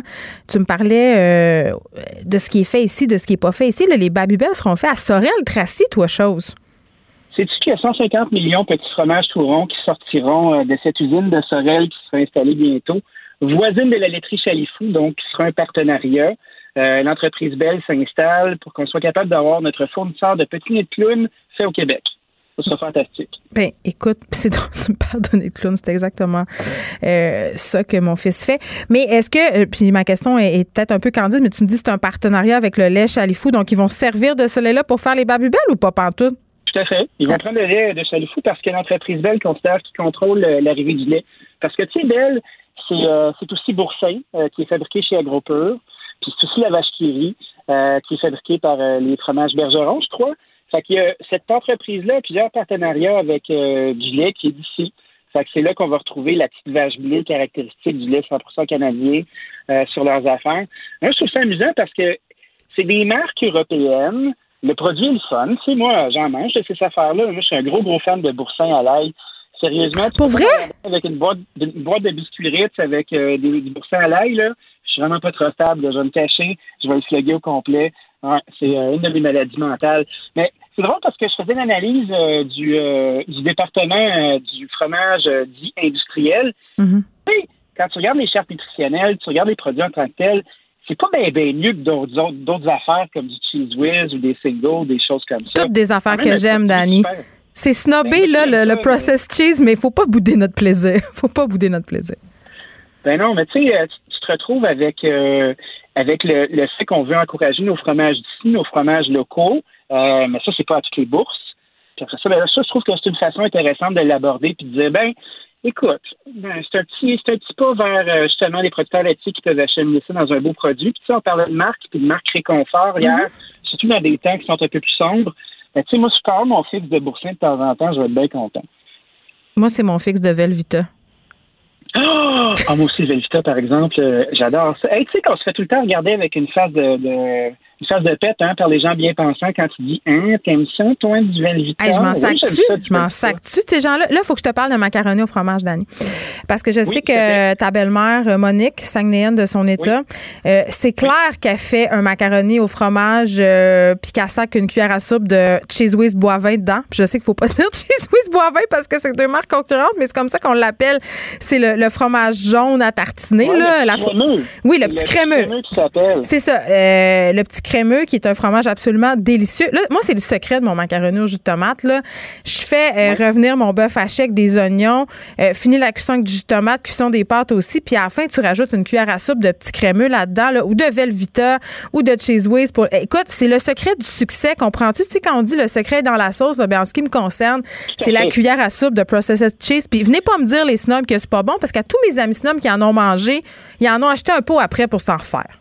Mais c'est qui ça que j'ai fait cette semaine qui était vraiment saugrenu, puis ça a vraiment suscité euh, euh, des mauvais yeux de la part de la progéniture de Monique, qui est ma blonde. On me dit supermarché, j'étais avec ma douce enfant, puis là, on fait le tour des allées, puis tu sais, moi j'aime ça la laisser choisir. Fait que là, elle pointe sur du KB, du motherfucking craft dinner. En un, parfait, on va en acheter. T'aurais dû voir la face de ma blonde. C'est comme si j'avais euh, mis une dégoupillé une grenade dans le panier d'épicerie.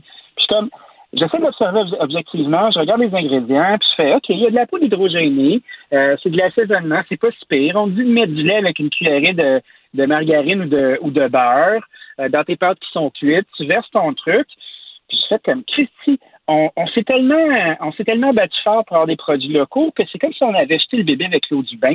on avait de la, difficulté à, juste se lâcher l'eau avec des plaisirs coupables comme ça. Mais ben, Craft l'usine est à Montréal quand même, là, ceux qui font le Cheese Whiz, le Craft Dinner et, toutes sortes d'autres produits. Puis là, je vais te poser une question. Euh, est-ce que tu fais la version pimpée du Craft Dinner, c'est-à-dire avec des petites saucisses à gros titres dedans? Ben oui. Moi, je suis un gros fan de la saucisse à hot dog. Moi, j'aime bien la saucisse tout bœuf parce que les saucisses ne sont pas toutes égales devant le créateur. Hein. Euh, il y a des saucisses. Euh, toutes les saucisses, d'ailleurs, hein, Danny, on doit se le dire.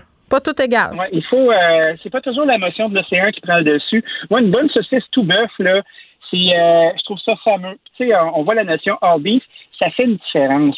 Faites-en l'essai. c'est une réponse affirmative des fabricants de smoke meat puis de viande à délicatessen qui se ramassaient avec trop de, de chute et de gras qui ont transformé euh, leur citron en limonade. Ça, c'est assez fameux. Moi, quand j'étais petit, ma mère faisait ça avec des saucisses à déjeuner, puis c'était vraiment sec. Quand on veut faire du, euh, du fromage processé comme ça, là, mhm. on ajoute un sel minéral dans du fromage qui est en parfait état pour dématérialiser la protéine, puis de casser l'espèce de caséine pour faire un produit qui va être lisse et laiteux. C'est comme ça qu'ils font ça. Ça fait du véritable fromage. Ça ne vient pas d'un vaisseau spatial, cette affaire-là. Le petit crémeux est legit. Oh mon Dieu! Fait que là, tu viens de me déculpabiliser puis de me dire que, que, c'était pas euh, du truc chimique que j'étendais parce que sur des toasts, on va se le dire, c'est quand même la meilleure affaire. Puis attends, Kraft fait une version pour snob. Comment ça s'appelle? Euh, c'est pas euh, c'est pas le Velvita, là, c'est l'autre truc dans le pot rouge là, qui se désagrège. Là. Ah. Comment ça s'appelle? Impérial. Tu sais, moi, j'avais une amie, ma meilleure amie Caroline, son père travaillait chez Kraft qui ramenait toujours des affaires saugrenues comme ça. Puis je te dirais qu'après des grands élans de cannabis sativa, là, euh, on tapait fortement dans ces petits pots-là que je retrouvais juste dans sa maison. Puis ça finit par être un, un classique réconfortant, cette affaire-là. Le fromage s'appelle Impérial. Il est un peu chunky, mais tu vois que ça a été fait à base de poudre. Euh, je serais bien curieux d'avoir des gens de craft qui nous expliquent comment c'est fait, cette affaire-là. Parce que ça coûte cher, hein? C'est pas donné. c'est 8 piastres un pot, premièrement. Puis moi, je serais curieuse de faire une dégustation à l'aveugle. OK, écoute bien ce que j'ai déjà fait, Dani, à l'université pour cracher un souper avec des amis que je trouvais vraiment trop snob niveau bouffe. J'étais allée acheter des croquettes au McDo, OK? Et c'était dans le temps que tout le monde tripait sur servir des affaires sur des planches de bois, là. Je les avais coupées en biseaux, OK, sur la planche de bois. Je les avais répandues sur la dite planche, comprends-tu? De façon élégante. J'avais euh, euh sur ça euh, un, filet de, sauce aigre piquante et j'avais euh, agrémenté ça d'échalotes coupées. écoute, tout le monde capotait, tout le monde trouvait ça. J'avais dit que c'était mon tempura de poulet. Tout le monde tripait, puis à la fin de la soirée, j'avais dit c'est des croquettes McDo. Fait qu'arrêtez de me faire suer avec vos affaires. À un moment donné, il y a des affaires processées qui sont bonnes, OK? C'est assez.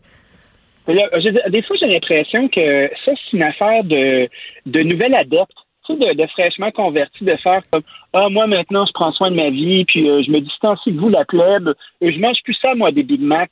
Ben moi, c'est quoi? Le Big Mac, je trouve que c'est une des plus belles inventions euh, organoleptiques inventées. Quand tu manges une bonne Organoleptique? Oui, ça, ça veut dire que c'est l'univers des saveurs et des odeurs qui, dans ta bouche, prennent le ah. contrôle. Ah, c'est un, c'est un chef-d'œuvre d'ingénierie culinaire. Fait que prends ça, mon, euh, mon bien-pensant, toi. c'est pour ça que ça goûte aussi bon dans la gueule. Moi, c'est ce que je dirais. Oh mon Dieu. J'ai là. ça m'a tellement donné faim. Je pense que je vais aller manger euh, un Big Mac, des mecs croquettes, euh, que je vais aller me faire deux toasts au Velvita. Pour vrai, là, on est parti très loin. Là. On a parlé de Babybel, puis on en est venu à nos plaisirs euh, coupables culinaires, mais c'est quand même la preuve, c'est quand même la preuve d'année qu'un succès d'ailleurs peut être fabriqué ici. Puis aussi, juste en terminant, il nous reste quelques secondes. C'est une débouchée quand même concrète pour notre lait d'ici, et ça, c'est une bonne nouvelle, non? Oui, tout à fait. On approuve. on est content. Bon, va te faire un petit euh, macaroni pimpé. Fais griller tes saucisses déjeuner. Ça va te faire penser à ta mère. Merci d'avoir été là, tout le monde. On se retrouve, Dani, demain. Je vous laisse au bon soin de Mario Dumont. Je sais pas s'il aime ça, Mario Dumont de chez Zouis. Je vais lui demander. Cube Radio.